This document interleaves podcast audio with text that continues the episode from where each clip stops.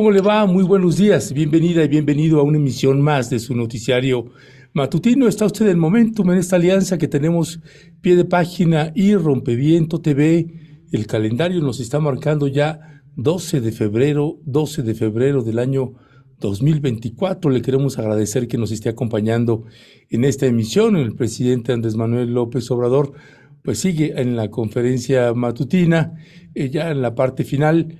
Eh, nosotros ya vamos a dar entrada a nuestro programa y eh, bueno, transmitiendo, transmitiendo desde el Foro 2 de Rompeviento TV en la Ciudad de México. Gracias por acompañarnos. Le informo que el día de hoy, por cuestiones de trabajo académico, la doctora Violeta Núñez no podrá acompañarnos el día de hoy. El día de mañana se estará reincorporando nuevamente. Y nada más antes de eh, entrar con la mesa con los queridos Maxi Abogados, me gustaría eh, comentarle brevemente que em, pues eh, el infierno, si no era suficiente con el infierno que ha estado viviendo el pueblo palestino, pues bueno, el gobierno de Israel y el gobierno de los Estados Unidos, y permítame que incorpore al gobierno de los Estados Unidos, porque es tiene una responsabilidad mayúscula, mayúscula no menor, en el genocidio que hay contra el pueblo eh, palestino. Pues ayer se incrementaron los ataques, fue descomunal ya los ataques del gobierno de Israel y del gobierno de los Estados Unidos contra el pueblo palestino de la franja de Gaza. Así que, eh, pues ya podemos decir, eh, en estos lenguajes que se usan y que no se usan en medios de comunicación, pues es el gobierno terrorista, el gobierno terrorista de Benjamín Netanyahu, y con el contubernio del gobierno de Joe Biden, con el gobierno de los Estados Unidos, eh, pues han desatado escenas que rebasan ya cualquier límite, incluyendo imágenes que uno puede recordar del holocausto en la Segunda Guerra Mundial con, eh, con el nazismo de Adolf Hitler. Bueno, pues es algo igual o peor. Y las escenas que uno podía ver, eh, por ejemplo, en Rafah, recuerde usted que eh, primeramente el gobierno de Benjamín Netanyahu, cuando empezó los ataques, empezó en el norte y le iba pidiendo a la gente que se desplazara hacia el sur de Gaza, es decir, pegado ya a la frontera con Egipto, eh, hasta llegar al poblado de Rafah. Y es ahí, en este poblado, donde ve usted esas tiendas de campaña, donde estaban pues los palestinos ya en otros, en otro, en un campo, campos de refugiados, dentro de los campos de refugiados, porque recuerde usted que la franja de Gaza también es un campo de refugiados, pues bueno, esas tiendas de campaña fueron dinamitadas, fueron atacadas eh, con misiles de alto espectro y donde perdieron la vida pues muchísimos palestinos, muchísimas palestinas más. Y la, la cifra dantesca pues ha ido incrementando de manera pues ya tremenda. Mire, hay imágenes que nos cuesta trabajo pasar, pero el día de ayer en redes sociales precisamente circuló una, eh, un video subido por un palestino, una escena que es verdaderamente escalofriante. Y nos vamos a permitir pasarla porque nos parece que también en esa lógica que seguramente usted y yo y muchos de nosotros tenemos, que hemos estado viendo tantas imágenes de tantas niñas y niños masacrados, que colocarlas parece amarillismo o, o, no colocarlas, pues es decir, pues no, no, la gente no necesita ver esto. ¿Qué tanto necesita o qué tanto no necesita? Pues no sabría decirle. Lo que sí es que es una de esas imágenes que genera tremenda, una tremenda indignación y que nos lleva a los límites de la desesperación extrema de que no haya nada ni nadie que pueda detener el genocidio de Benjamín Netanyahu y de Joe Biden, el presidente de Israel y el presidente de los Estados Unidos, contra el pueblo de eh, Palestina. Y nos parece que también ya es importante colocar al gobierno de Joe Biden, al gobierno de los Estados Unidos, como parte eh, importante y fundamental del genocidio. Y particularmente porque es precisamente el gobierno de los Estados Unidos, eh, con ese poder que tiene en Naciones Unidas, en el Consejo de Seguridad de Naciones Unidas, quien se ha opuesto a, que se detenga, a que se gire la orden eh, de que se detenga el genocidio contra el pueblo palestino. Es el gobierno de Joe Biden quien se ha opuesto a eso. Es el gobierno de Reino Unido quien se ha opuesto también a eso. Es el gobierno de Alemania aquel que perpetró el genocidio eh, contra los judíos, con contra, este, eh, contra el pueblo judío israelí. Bueno, pues ahora es, son ellos quienes están implementando y avalando el genocidio contra el pueblo palestino. Vamos a presentarle eh, un video que circuló muchísimo ayer en redes porque generó, pues de veras, muchísima indignación, personalmente mucho cabreo, porque son imágenes que nos parece completamente inadmisibles, donde pues un misil que estalla contra un edificio con casas habitación, eh, pues avienta cuerpos y avienta el cuerpo de una niña que queda colgando atorado entre sus ropas con pedazos de esta niña. Y es, e, es verdaderamente, no sé cómo explicárselo, pues eh, no tengo palabras para eh, presentarle la tamaña indignación eh, de lo que implica un genocidio televisado a cielo abierto y que no haya posibilidad de detener a estos genocidas. Vamos a ver este video que dura unos cuantos segundos y regresamos con ustedes.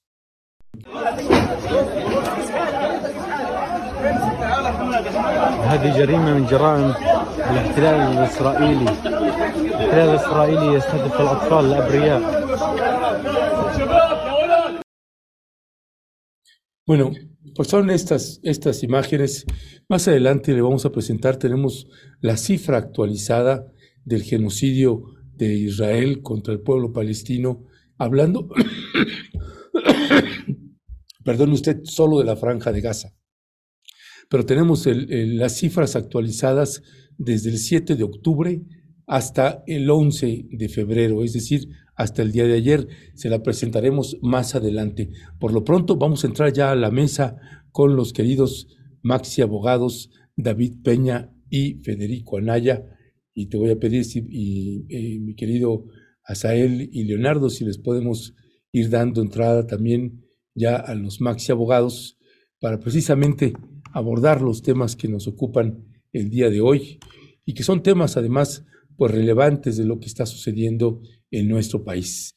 Eh, un primer tema que estaremos abordando con los Maxi Abogados, pues tiene que ver con este eh, software Pegasus, este software Pegasus que ya sabe usted, en la administración de Enrique Peña Nieto y en la administración actual, pues se sigue operando este eh, software espía que usó, que contrató el ejército mexicano desde el sexenio de Enrique Peña Nieto y que todavía se sigue usando. Es precisamente eh, pues la Suprema Corte de Justicia de la Nación está ordenando a la Secretaría de Hacienda transparentar la contratación de Pegasus del gobierno de Peña Nieto. Y bueno, pues en esos altos contrastes que uno puede ver pues hay una corriente de esta administración que puede estar de acuerdo, pero otra administración que no está de acuerdo en que se abran estos datos. Es decir, la Secretaría de Hacienda y Crédito Público pues tiene, está obligada eh, por mandato a revelar datos del caso Pegasus. Eso es lo que está determinando la Suprema Corte de Justicia de la Nación.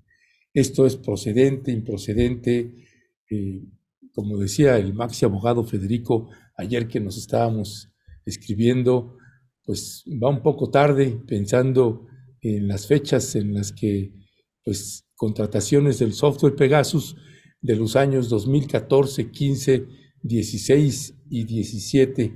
Así que, bueno, pues es, es un caso relevante, eh, que tiene sus ángulos y sus complejidades, y qué mejor que abordarlo precisamente con los maxi abogados Federico Anaya y David Peña. Ya se encuentra con nosotros Federico, a quien le damos la más cordial bienvenida. Federico, muy buenos días, bienvenido. Buenos días, Ernesto. ¿Cómo han estado todos? Bien, mi querido Federico, muchas gracias.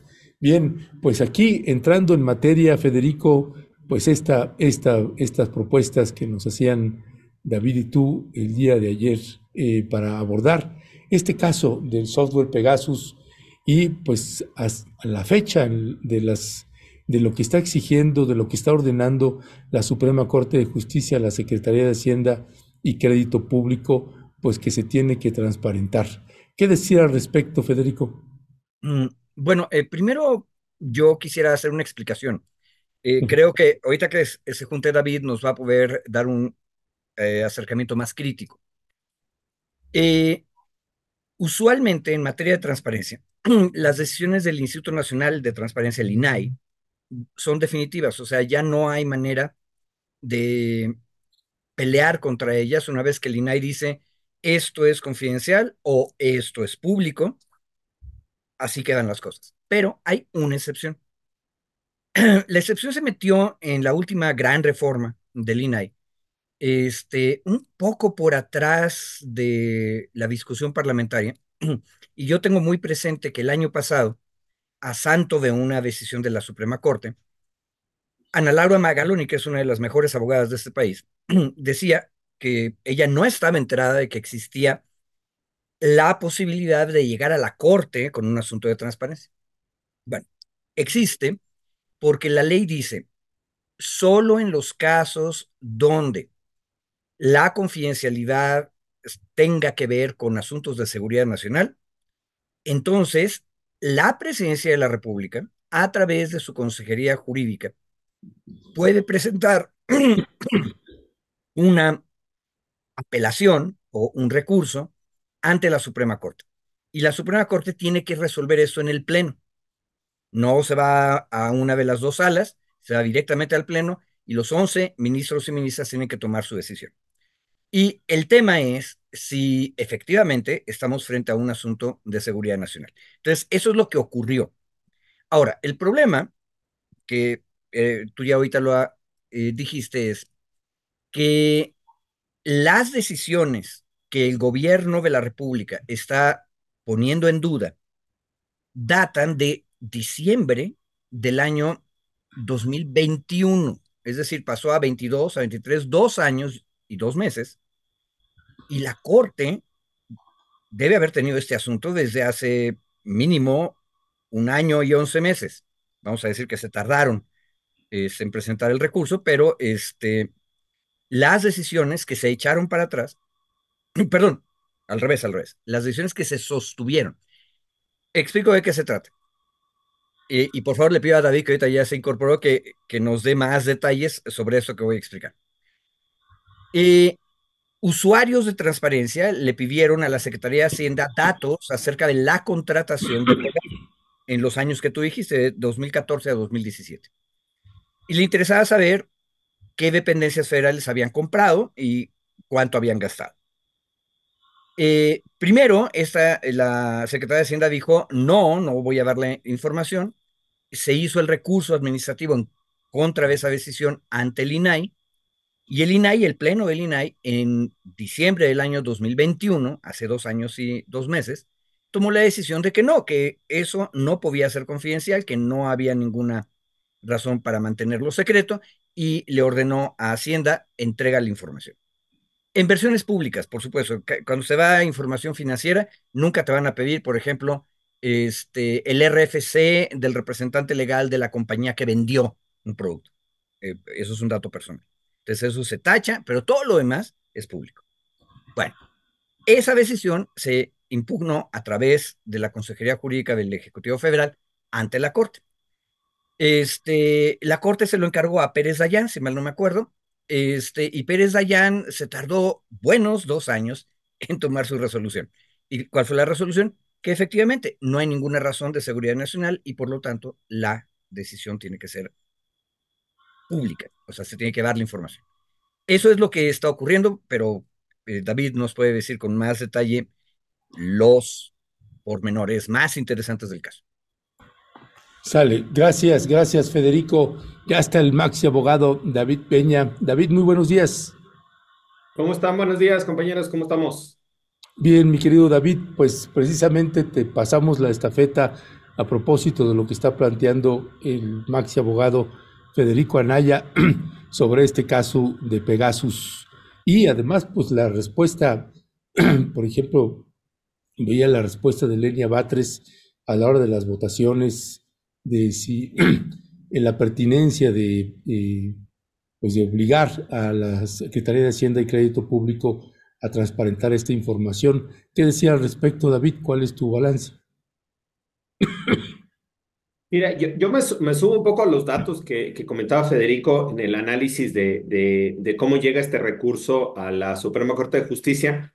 Y ahí hay un, algún par de datos que me parece importante, eh, un poco para contextualizar también de dónde proviene o de dónde viene todo este, digamos, todo el, el conjunto de solicitudes de acceso a la información relacionadas con el software Pegasus. Eh, ya no vamos a hacer el recuento, este software que fue comprado por Peña Nieto en la administración de Peña Nieto y que había sido utilizado cuando menos por tres instituciones eh, que hasta donde se sabe públicamente, la Fiscalía General de la República, la Secretaría de la Defensa Nacional y la Unidad de Inteligencia Financiera. Es decir, cada una de estas dependencias habrían adquirido, según la información que se tiene, este, este software para pues, diversas funciones, ¿no?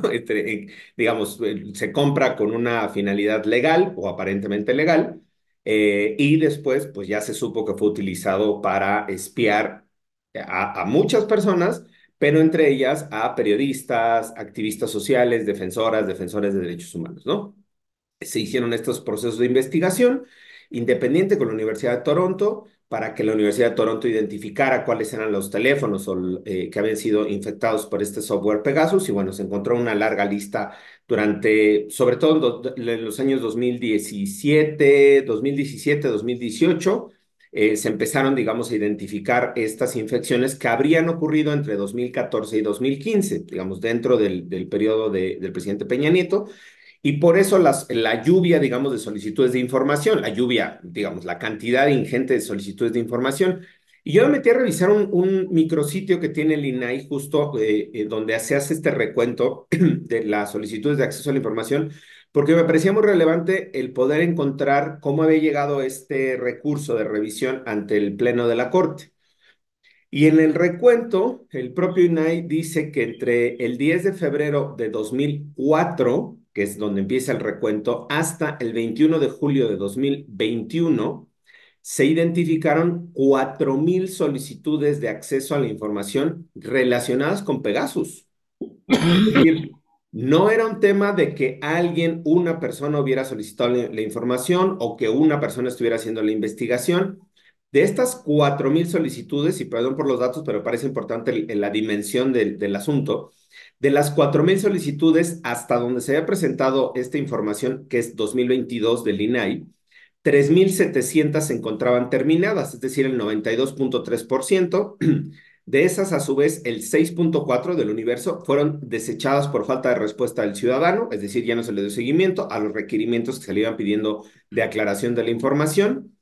16% eh, eh, de, 16, perdón, 16 de, de, solicitudes, es decir, el 0.4% por falta de pago para la reproducción de la información. El 0.9%, 37 resoluciones se encuentran en proceso y una se encuentra en espera de ampliación de la información.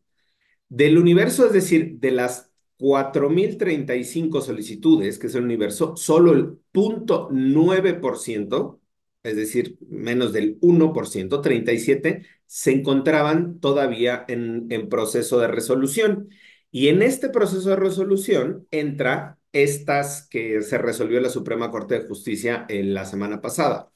Es decir, menos del 1% de las solicitudes de acceso a la información que se requirieron en el caso de, de Pegasus se, se, mantuvieron a lo largo del tiempo hasta el, hasta el día de hoy, hasta 2023. Un poco por la referencia que decía mi querido Federico y coincidíamos ayer, la forma en la que es procesada la información perdón, va pasando una ambulancia, es bastante larga, ¿no? Pero además, cuando menos hasta el 2021, que son que es el, el, el, el momento en el que se resuelven estas decisiones que se discutió en la Suprema Corte de Justicia, eh, hasta ese momento eh, se mantenían, insisto, algunas se mantuvieron todavía en litigio, como es la que se resolvió en la semana pasada. Habrá algunas otras, desconocemos quizá, pero habrá algunas otras que se hayan seguido la misma ruta. Y ahora sí voy al, tema de fondo. Eh, cuando, justo como decía Federico, está esta facultad excepcional de revisión sobre las decisiones del INAI que son inatacables, no procede amparo, solo esta posibilidad de revisión en casos de seguridad nacional. Eh, quien presenta la revisión en el 2021 contra esa decisión de la, de la, del INAI es la Consejería Jurídica de Presidencia del actual gobierno. ¿Y por qué hago el señalamiento de diferenciación? Porque la compra, la adquisición, el uso del, del software Pegasus era en el sexenio de Peña Nieto.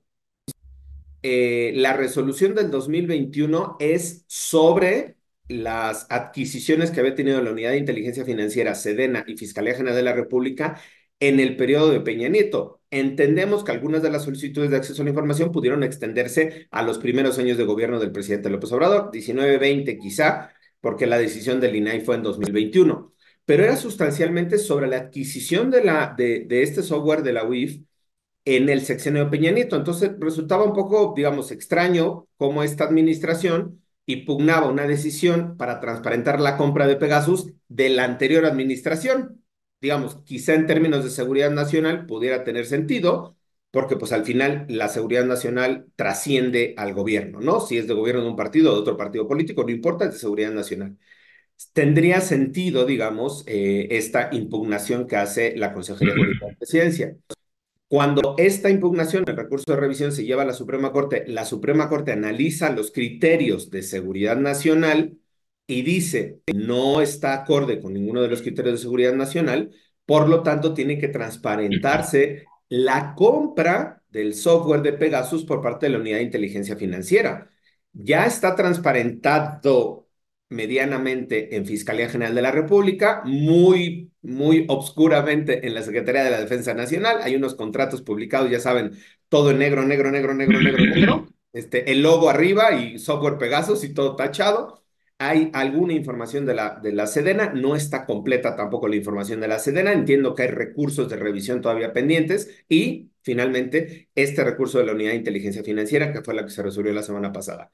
Es importante conocer cómo se compró, cuánto costó, qué unidad lo adquirió. Todos los datos de compra, de adquisición, no se está refiriendo al uso que se le hizo en la unidad de inteligencia financiera. Pero ahí sí es muy importante saber también si después de que concluye el gobierno de Peña Nieto, es decir, 2018, este software se siguió adquiriendo, porque al final la unidad de inteligencia financiera, hoy, por mandato ya de la Suprema Corte de Justicia, a través de la Secretaría de Hacienda, tiene que informar cómo lo compró, cómo lo adquirió, cómo está, no, no haciendo el uso en términos tecnológicos, pero sí cuál, cuál fue el, procedimiento de adquisición, incluyendo hasta la decisión del 2021, digamos, ahí entra una parte del gobierno de, de Andrés Manuel López Obrador. Por eso la decisión, insistíamos, perdón, eh, la extensión, insistíamos, es una decisión muy importante de la Suprema Corte, justo para transparentar quién lo compró, cómo lo compró, cuánto costó, a qué empresa se compró, punto, para tener nosotros también certeza de cómo se ha estado usando, digamos, ese software que con Peña Nieto se probó que espió a, periodistas y a defensoras y defensores, y en el actual gobierno, cuando menos algunos casos también se han probado, particularmente en el caso del Centro Pro y, de la gente de Tlachinolan, por lo de los 43, se probó también que se ha seguido usando este software Pegasus para, pues, espiar activistas y defensores de derechos humanos. Ya, gracias, gracias, mi querido David, eh, eh, Federico, y pregunto, bueno, y preguntes a los dos, no sé si ustedes tienen la información, pero precisamente leyendo la nota de Nación 321, señala que las ministras que votaron en contra fueron Lenia Batres Guadarrama y Loreta Ortiz. no sé si tú tienes información de pues cuál es el, el fundamento, el razonamiento que tuvieron pues dos personajes que están pues más cercanas a la administración del presidente Andrés Manuel López Obrador. ¿Qué decía al respecto, Federico? Eh, mira, la información con la que contamos es la que tú acabas de decir y no tenemos realmente mucha información sobre lo que tú me estás diciendo. Hay por ahí un pedacito de un video en el que al parecer la ministra Batres está haciendo un argumento que tiene que ver con la competencia económica. Porque, recordemos, ahorita nos lo explicó muy bien David, lo que estaba en discusión es entrega o no entrega de versiones públicas de los contratos a través de los cuales la UIF compró el software. Entonces, el argumento al parecer tenía que ver con si esto se publicita, entonces el problema es que le das una ventaja indebida a otras personas que quieran vender softwares similares iguales. Al parecer, esa era una de las líneas de argumentación. Pero el problema real es que el fondo de el reclamo de la Consejería Jurídica, que aparte es la única manera en que la Consejería Jurídica podía activar este recurso ante la Corte, es que tenemos un peligro de seguridad nacional, es decir, si no mantenemos la confidencialidad, hay un peligro de seguridad nacional. Y el argumento de la mayoría, ese sí, tenemos más datos en la prensa, fue que en realidad no se había dicho con claridad en qué concretamente se ponía en riesgo la seguridad nacional.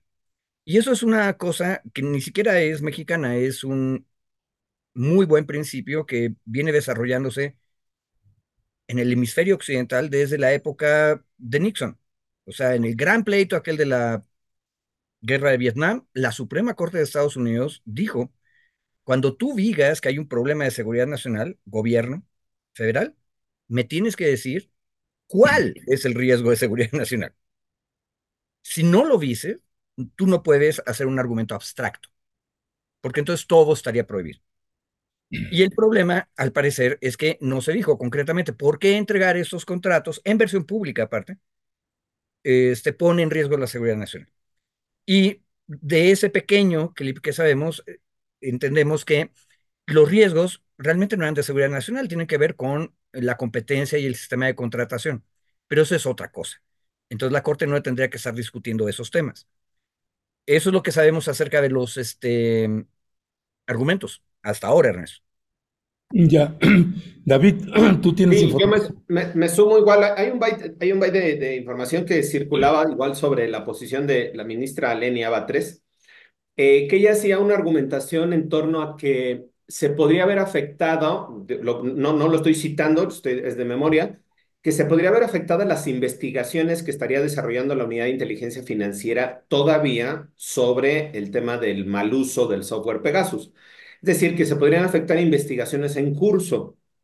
Eh, eh, entonces decía, si se da a conocer la información sobre cómo se adquirió, este, podría estar afectando investigaciones en curso y esas investigaciones pudieran estar relacionadas por la naturaleza de la unidad de inteligencia financiera con operaciones de recursos de procedencia ilícita, delincuencia organizada, lavado de dinero, tal. Y entonces podría verse afectada al darse a conocer con qué empresas tiene contratado el software o cómo se contrató, cómo se hizo el procedimiento de contratación.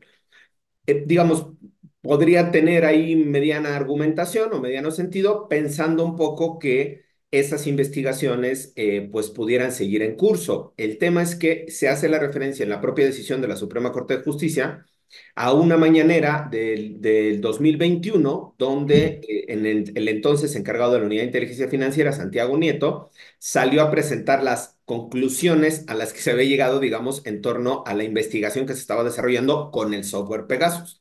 Es decir, la propia Suprema Corte de Justicia dice, bueno, en el 2021, la Unidad de Inteligencia Financiera judicializa toda la información que se tiene de Pegasus, se va a la Fiscalía General de la República. La Fiscalía General de la República está integrando las indagatorias. Una de ellas, este, contra una empresa que se documentó que había comprado el software y que había sido mal utilizado el software, se detuvo una persona, se sometió un procedimiento a juicio, la FGR lo llevó, lo detuvo, el giro orden de aprehensión, lo detuvo, está esta persona de la empresa, este, creo que se llama Roberto N, ya saben que hay que cuidar la identidad, este, está sujeto a proceso, estaba sujeto a proceso, hace dos semanas fue concluyó el juicio y fue absuelto por el Poder Judicial al no haber probado a la Fiscalía General de la República su participación en el mal uso del software Pegasus. Es decir, ¿por qué toda la historia?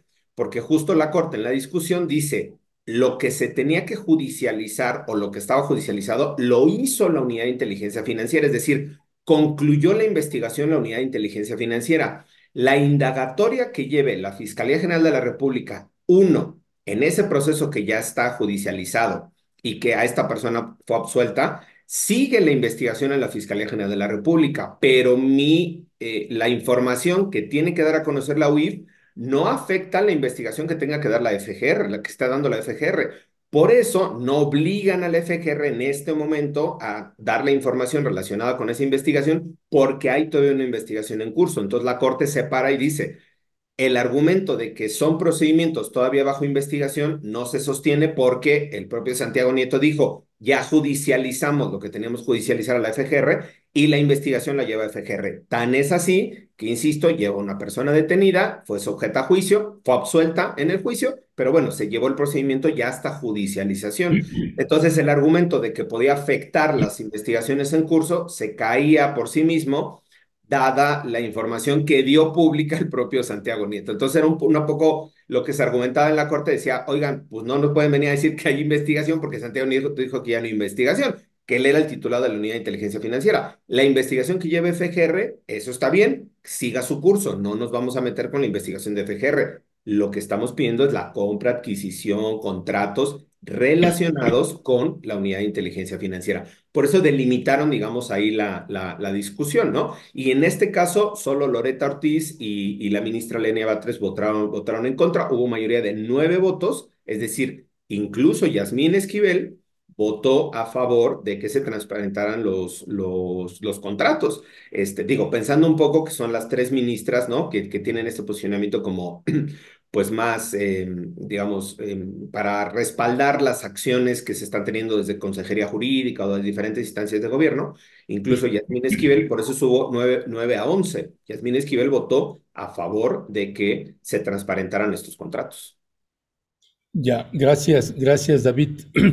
Bueno, eh, no sé si tienes algo más que añadir, perdón, con respecto de este tema, mi querido Federico, y si no pasar al siguiente, este hallazgo que hizo David, hay de un informe de la Comisión Nacional de Derechos Humanos que tiene que ver pues, con el Instituto Nacional de Migración y estas condiciones pues prácticamente carcelarias que tiene el Instituto Nacional de Migración contra eh, migrantes. Así que eh, dice eh, la nota periodística de Río 12, tienen estaciones migratorias del Instituto Nacional de Migración peores condiciones que las cárceles, dice el informe de la Comisión Nacional de Derechos Humanos. ¿Qué decía al respecto, Federico? Um, bueno, de hecho, hace una o dos mesas eh, estábamos discutiendo acerca de qué tan rápida tendría que ser eh, la CNDH al hacer sus investigaciones. Yo la verdad preferiría que fuera mucho más rápida al estilo del caso de los dragones locos de Nuevo Laredo, el año pasado, este, pero da resultados rápidos y luego sigue investigando. En este caso es interesante porque lo que nos da la nota es em, a raíz del incendio en Ciudad Juárez, que fue un tremendo escándalo que demostró de una manera horripilante las pésimas condiciones de las estaciones migratorias. Eh, la CNDH visitó las 49 estaciones migratorias y ahí ahora sí, por más que yo sea defensor de que lo hagan rápido, no puedes visitar 49 estaciones migratorias, entrevistar a los que están ahí, este, evaluar cuáles son las condiciones de una manera que sea representativa. Hay que reconocer que la CNDH, por más que sea el modelo Carpizo, sí desarrollaron metodologías en las que tú puedes decir, entrevisté a tantas personas y por lo tanto tal porcentaje de internos dentro de esas estaciones opinan esto, tienen ese problema, etcétera. Entonces, eso no se podía hacer tan fácil de manera rápida, pero hay que reconocer que lo hicieron en 11 meses.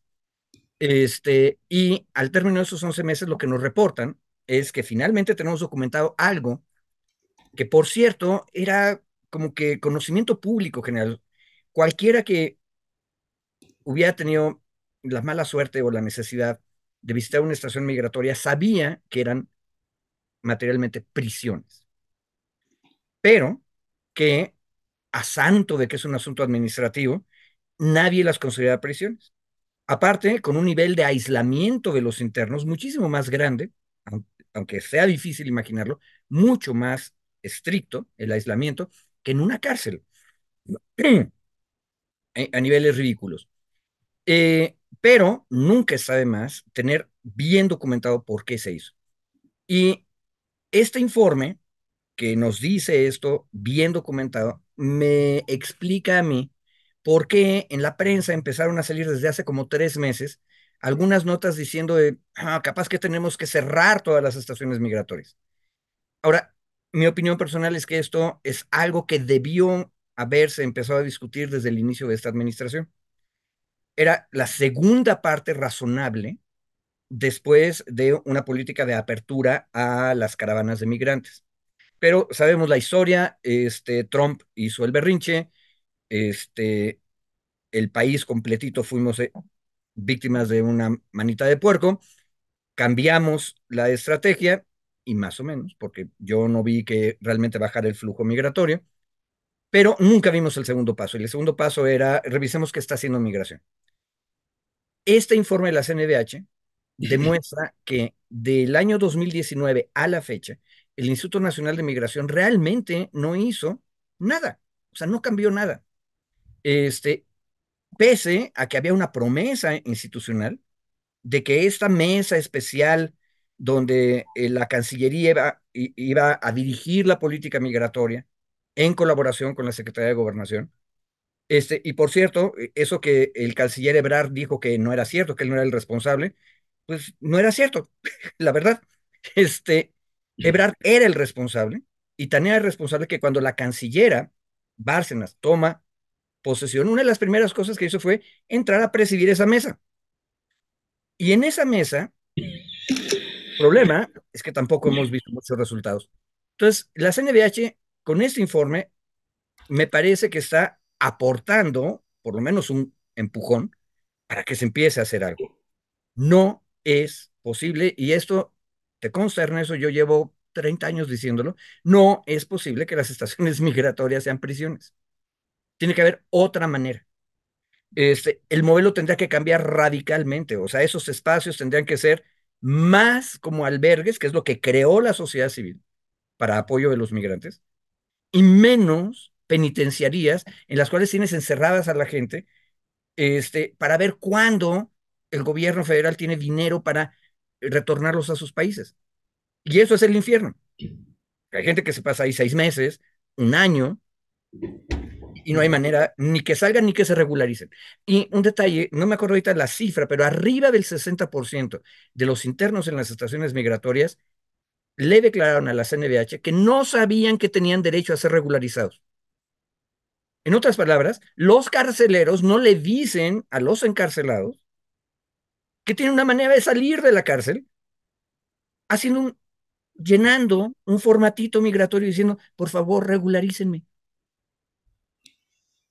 Mm, ya, gracias, gracias, eh, Federico. David, de hecho, a mí me, me, vino bien también que hicieras la, la, sugerencia de este informe, porque pues también nos, nos regresa a cuento de, pues, ¿qué pasó? Pues con el titular del Instituto Nacional de Migración, eh, que ahí anda tan campante como si nada, después de toda una enorme tragedia, y pues no supimos tampoco las indagatorias a propósito de las condiciones en las que se tienen a los migrantes en los centros de detención del Instituto Nacional de Migración. Mira, justo eh, yo aquí aprovecho que ya en el chat me empezaron a decir, yo siempre estoy en contra del gobierno de López Obrador. No, miren, o sea, justo la idea, creo que el debate aquí es colocar los puntos críticos para hacer el análisis y, y en este caso, hace una semana, dos semanas, yo particularmente me fui, pero con todo en contra de la CNDH, ¿no? cuando fue después del informe de la, de la presidenta, de la operación, cómo estaban funcionando adentro, de la inoperancia, de la criminalización de la protesta social, y me aventé todo un speech aquí de crítica. Y justo ayer, eh, revisando los temas, que, que, el fin de semana revisando los temas, este, este informe me llamó mucho la atención porque me parecía y me parece, y lo sigo sosteniendo, que es un muy buen informe por parte de la, de la Comisión Nacional de Derechos Humanos. Y esa es parte del sentido crítico.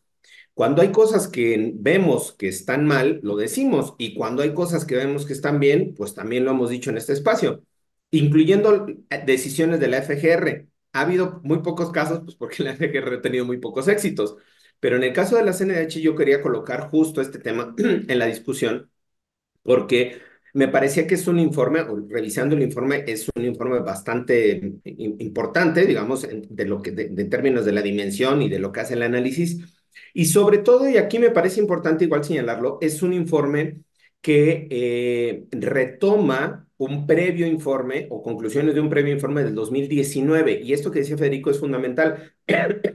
Dicen en el chat que Federico fuma y nos da tos a nosotros. O sea, le da tos a Ernesto y a mí. Entonces, bueno, este, e, este informe de 2019, con la anterior Comisión Nacional de Derechos Humanos, hacía una evaluación de igual de los centros de detención, muy parecido en términos a la metodología que utilizó ahora esta Comisión Nacional de Derechos Humanos en estos 11 meses, como dice eh, Federico, que se hizo la investigación, y llegaron a las prácticamente las mismas conclusiones. Y hay párrafos de las conclusiones, las conclusiones son muy chiquitas, cuartilla y media del informe, pero me parece que son bastante contundentes este, y que eso es lo que hay que retomar. ¿Por qué?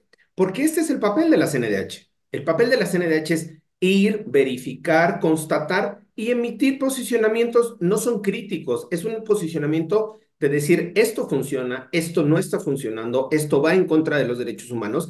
Y ese es el papel de la CNDH. Por eso yo digo, aplaudía este informe porque esa es justo la labor, hacer este sentido crítico desde la experticia de los derechos humanos y desde la visión de los derechos humanos. No importa si la estrategia de seguridad fue del presidente, si es retomada del anterior, si es impuesta por Biden, si es la lógica internacional, no importa. Lo que la CNH tiene que hacer el análisis es si esta política migratoria cumple con los estándares de derechos humanos o no. Y la CNH dice, no, no cumple. En este informe dice, no está cumpliendo esta política migratoria con eh, los estándares en materia de derechos humanos. E insisto, ese es el papel de la CNH. Y dice, Eh, una de las partecitas, voy a citar, dice, como se observa a lo largo del presente informe, esta CNDH ha documentado que el Instituto Nacional de Migración se ha convertido en los últimos años en una de las principales instituciones señaladas por presuntas violaciones a derechos humanos en el país. Y luego viene un tema del, tema de, la, de, la, de, lo legal, ¿no? Eh, y dice, eh, a través de las estaciones migratorias y estancias provisionales, se vuelve implícito, hablando del, Instituto Nacional de Migración, un modelo de seguridad, vigilancia y castigo. Por eso la referencia de Federico a que es peor que cárcel.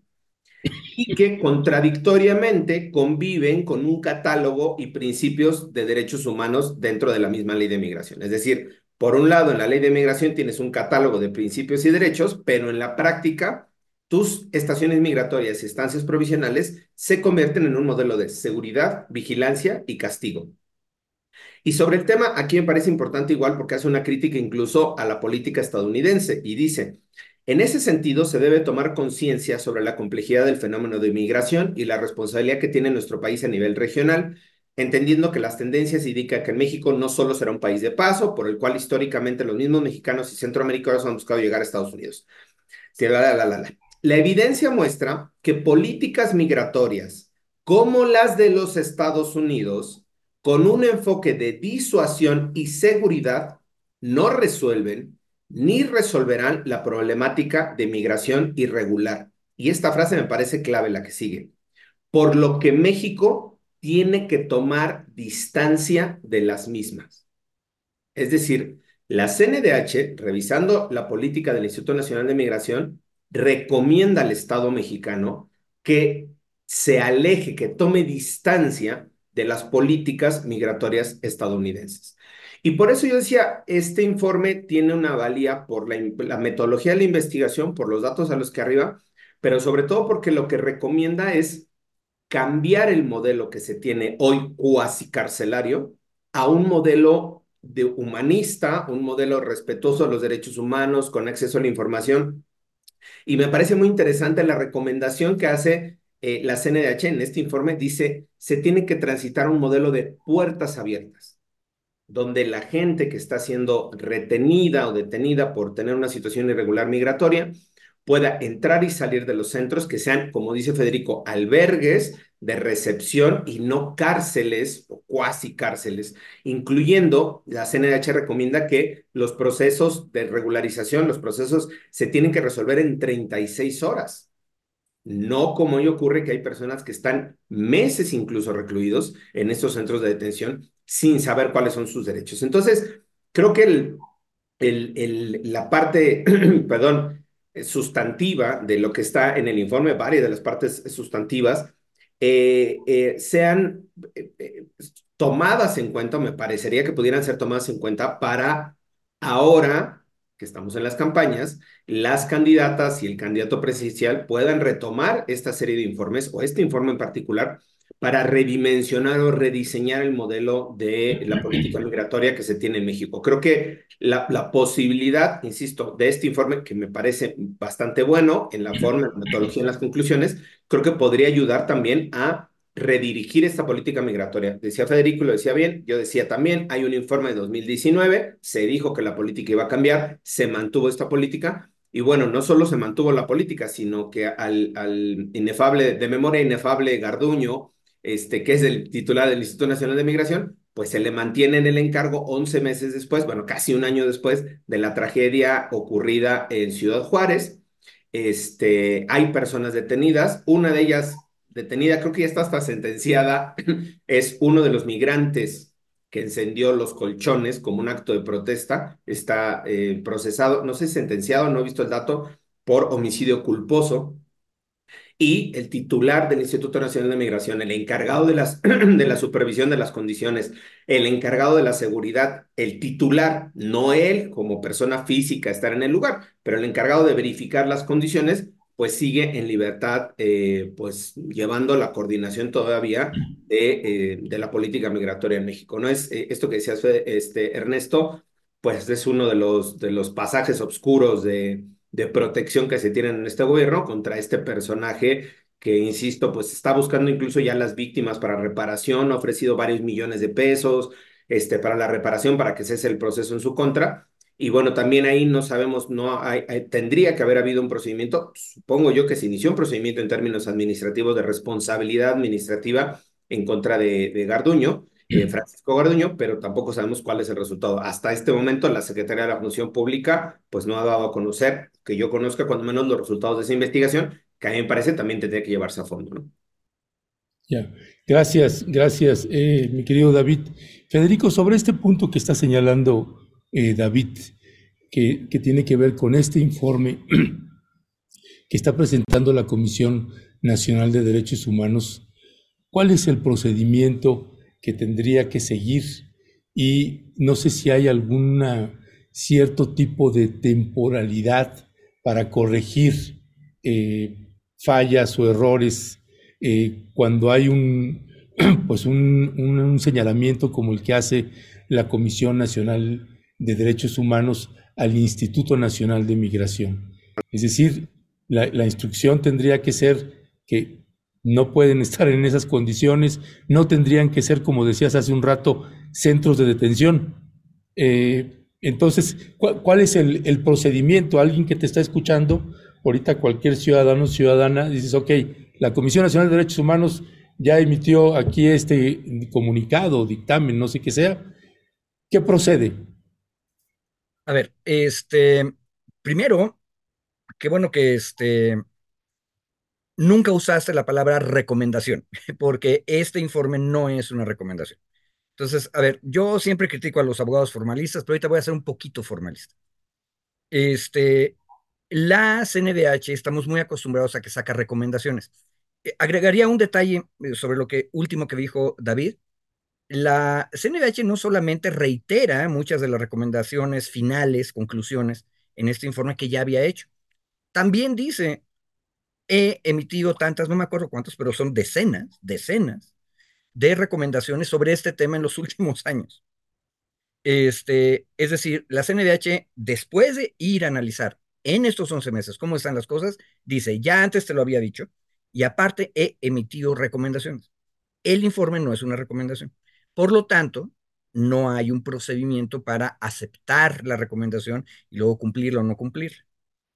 Este es el caso clásico en el cual el verdadero poder del ombudsman, o de la ombudswoman ahora, tendría que mostrarse en la realidad. El verdadero poder es el escándalo público, es el poner en el debate público el tema y hacer que la sociedad se indigne ante lo que está pasando. Ojo, eso no ha terminado de pasar. Si te fijas, este, fue porque David estaba este, quisquilloso revisando las cosas, nos dice, oye, por cierto, pasó esto. Este, no está en el espacio público. Yo creo que ahí lo que falta para la CNBH es agarrar cosas tan graves como estas, hacer un escándalo, este, puede parecer ridículo, pero el escándalo al principio es ridículo, diría Gandhi. O sea, que se va la ombudswoman a la plaza pública y dice, esto es un horror, aunque esté ella solita. Tarde o temprano todos estaremos en la plaza diciendo, esto es un horror. Ahora, ha habido algunas cosas interesantes. Por un lado, la canciller Bárcena, que preside la mesa interinstitucional que dirige la política migratoria, este, ha estado trabajando con la Organización Internacional de eh, Migraciones, que me parece que es de la ONU, pero ahorita que me corrija David, este, para establecer una alternativa. Dos, eh, a nivel de la gran diplomacia, este, López Obrador organizó esta gran reunión el año pasado, a finales del 22, si mal no me acuerdo, principio. Fíjate, no estoy tan seguro el momento en que ocurrió, ¿no? Es, eh, si mal no me acuerdo, octubre, noviembre del año pasado, una gran reunión en Palenque con los presidentes de Centroamérica discutiendo la cuestión de la migración insistiendo en que no puede seguirse el modelo americano que tanto los republicanos como los demócratas mantienen. Ahora, ¿cuál es el problema? El problema es que la política electoral en Estados Unidos está poniendo al centro del debate electoral la migración. Y ahí hay una maldición horripilante, igual que en la seguridad pública. Nadie puede ser débil en materia de crimen. En, en Estados Unidos nadie puede ser débil en materia de migración. Y por lo tanto, republicanos y demócratas están peleándose para ver quién es más duro en materia de migración. ¿Quién sale perdiendo? Los migrantes. ¿Quién sale perdiendo? Cualquier tipo de alternativa en México. Pero hay un detalle interesante.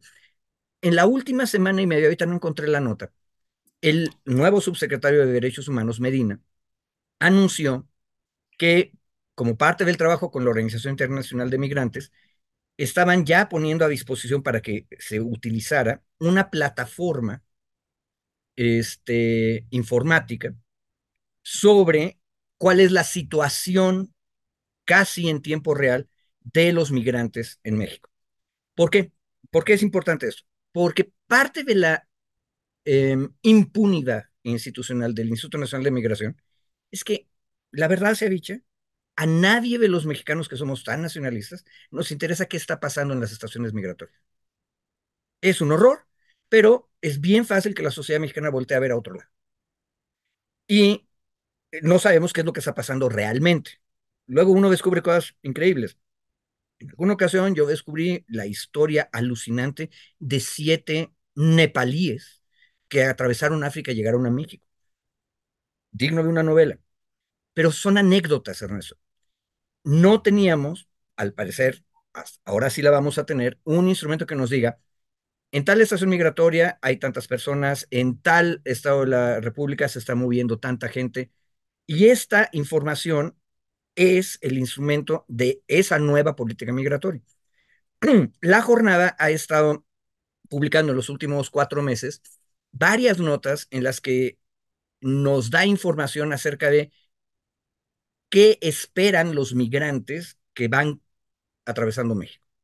Y una de las cosas que se empieza a notar en esas informaciones así anecdóticas es que precisamente como se está cerrando cada vez más la frontera en Estados Unidos, muchos de los migrantes que atraviesan México piensan razonablemente que o van a pasar un tiempo trabajando o capaz de que su destino final tiene que cambiar y tiene que estar en México. Y eso es del lado de la demanda, o sea, de los migrantes, qué es lo que desean hacer con su libertad, parte de esta nueva política. Ojo, tampoco es una solución final, definitiva, que tú conviertas todas las estaciones migratorias que no deberían existir como cárceles, que las conviertas en albergues. Deberíamos tener una política de puertas abiertas, como dice Bárcenas, como dice la ONU, como dice la política internacional de México, pero estar listos como sociedad para absorber esta mano de obra, estos trabajadores que tienen derecho al trabajo y a la alimentación mientras estén en tránsito. Y si así lo desean, porque es una cosa bien importante, si así lo desean, la posibilidad de estar en México de manera definitiva. Y ahorita que acabo de decir esto, tuve problemas para decirlo, porque estoy seguro que en nuestra audiencia nos va a empezar a saltar el diablito nacionalista diciendo, ¿y por qué tenemos que recibirlos? Pues los tenemos que recibir por la misma razón que hemos exigido que deben recibir a los migrantes mexicanos en Estados Unidos y Canadá, con todos los derechos. Porque es un derecho humano migrar, porque es un derecho humano buscar el trabajo, porque es un derecho humano alimentarse y buscar mejores condiciones de vida. Por otro lado, es un buen negocio. Tenemos anécdotas gigantes muchas, muchas anécdotas, quiero decir, este, que nos dicen que para las economías regionales y de ciertos municipios, la migración puede ser un impulso. Tenemos que organizarlo. Medina, el nuevo subsecretario de Derechos Humanos, dice, ahora tenemos esa plataforma que nos permite saber con mucha precisión qué es lo que está pasando en el fenómeno migratorio. Bueno, si ya sabemos qué está pasando, entonces junto con la información de la CNDH que nos está diciendo qué está pasando en esas cárceles que no deberían existir, entonces podemos empezar a decirle, municipio tal, estás teniendo un flujo migratorio los últimos 12 meses de tanto, ¿qué necesitas para que haya maneras de trabajar aquí? Y ojo, vayámonos acostumbrando a ver cada vez más a los migrantes centroamericanos, caribeños y muchos también africanos, empezar a trabajar en México porque finalmente son seres humanos y tienen derecho a hacerlo. Y eso nos va a beneficiar a todos. Por otro lado, ojo, los mexicanos siempre decimos somos muy liberales, muy abiertos, pero la verdad se ha dicho es que cuando vemos a los distintos, muy distintos, nos empezamos a cerrar. Es un buen ejercicio. ¿Y qué es lo que tiene que pasar? Preguntaba Ernesto. Bueno, no es una recomendación, no se, no se puede aceptar o rechazar, pero tengo la impresión de que como que por abajo de la mesa diplomática, tanto la canciller Bárcenas como la subsecretaría de Derechos Humanos en Gobernación están haciendo muy oculto, muy en pedacitos, muy fraccionadamente, lo que nos habían prometido en diciembre de 2018 que íbamos a hacer, que es la política de puertas abiertas racional. Este, seguramente apenas se termine de dar cuenta el gran diablo yankee, van a gritar, republicanos y demócratas, y otra vez nosotros vamos a tener que decir, no, abajo de la mesa no está pasando. Pero tiene que seguir pasando. Y la CNDH tiene que seguir, seguir haciendo escándalo. Porque no podemos permitir otro incendio, ¿verdad? Yo, perdón, perdón, mi querido Ernesto, me engarzo justo lo que está concluyendo Federico para el tema de, de, cómo el, de, el tema del, del asunto migratorio en Estados Unidos es el uno, yo no sé si será el eje central, pero uno de los tres ejes centrales en, en la candidatura, digamos, en la carrera presidencial en Estados Unidos, ¿no? Eh, sigue siendo el tema migratorio, ahora Biden incluso este, está propugnando porque se apruebe una reforma al tema de seguridad, en donde dice que en cuanto se apruebe la reforma cerrará las fronteras para bloquear los flujos migratorios, pues porque es un tema que le jala electores, digamos, ¿no? Este, o millones de personas, de simpatizantes. Entonces, no es menor, insisto, el, el momento en el que se hace este pronunciamiento de la CNDH, eh, y yo me sumaría igual al que Federico a decir, el, el, valor que tiene este informe en este momento es que se tendría que haber hecho un escándalo, mucha más atención, colocar el tema en la discusión nacional. Y ese es justo el riesgo, y lo vinculo a los otros temas que hemos estado hablando, ese es el riesgo de tener una CNDH, digamos, disminuida, o una CNDH descalificada en términos públicos, que cuando saca un informe de este tipo, que es muy importante, que es muy valioso, simplemente pasó de noche. O sea, el informe lo publicaron el jueves. Hoy es lunes y no sé cuántos medios han hablado. Hay varias notas de publicó informe en la CNDH, publicó informe en la CNDH y se acabó. O sea, no hay análisis, no hay... Y justo esto tiene que ver, este, y decía yo, por el tema de la CNDH, por la, digamos, la poca eh, legitimidad o poca fuerza que ha, que ha mantenido o que ha sostenido a lo largo de esta administración, Y segundo, esto que decías, eh, eh, Federico, justo al tratarse de un informe especial, no tiene recomendaciones, sino que tiene propuestas, Ernesto. Y creo que este tema justo hay que retomarlo.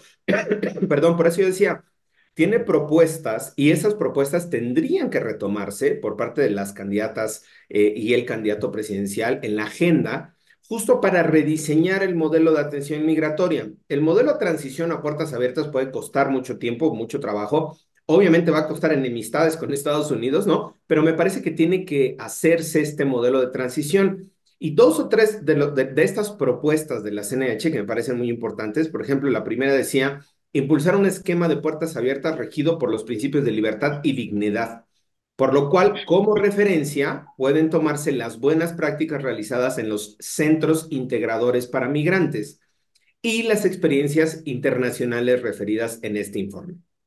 Ese es uno de los puntos, digamos, ¿no?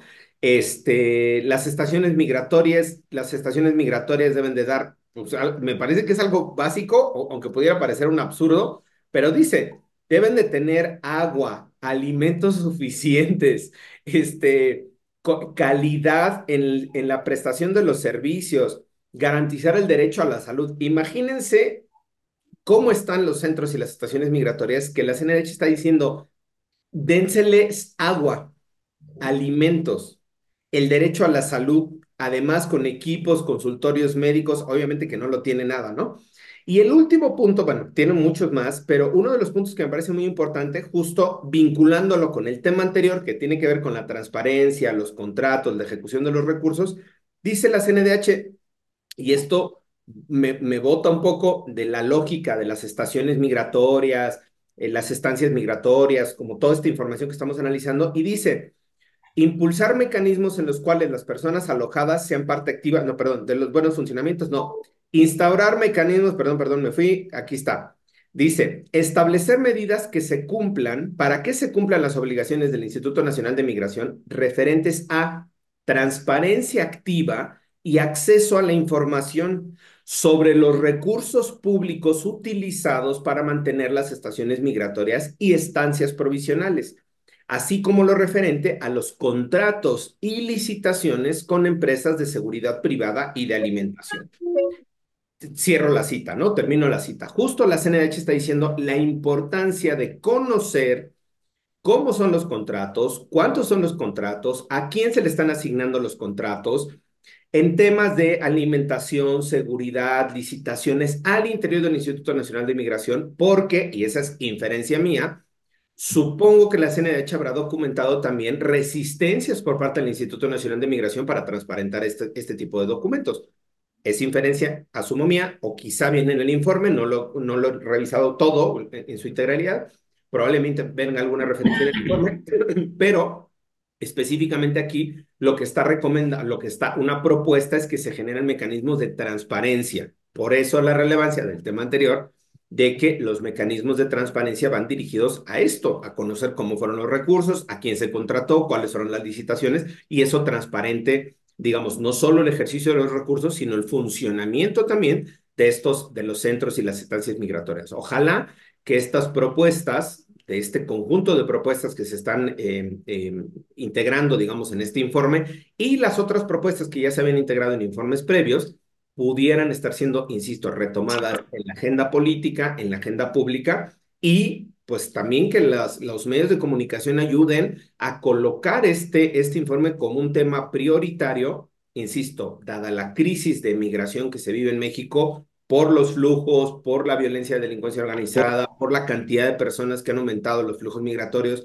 por el bloqueo estadounidense, la, digamos, la, el, endurecimiento de las políticas estadounidenses, todo hay muchos factores que se, que se siguen conjuntando. Digo, ojalá que estas propuestas que están aquí son propuestas dirigidas a la Secretaría de Gobernación, en tanto entidad responsable, digamos, del Instituto Nacional de Migración, son eh, propuestas dirigidas a la Secretaría de Relaciones Exteriores, e incluso a la Secretaría de Hacienda, igual en términos presupuestarios. Secretaría de Hacienda, igual en e términos e incluso hay una, hay una serie de propuestas al Congreso de la Unión, y eso me pareció interesante también.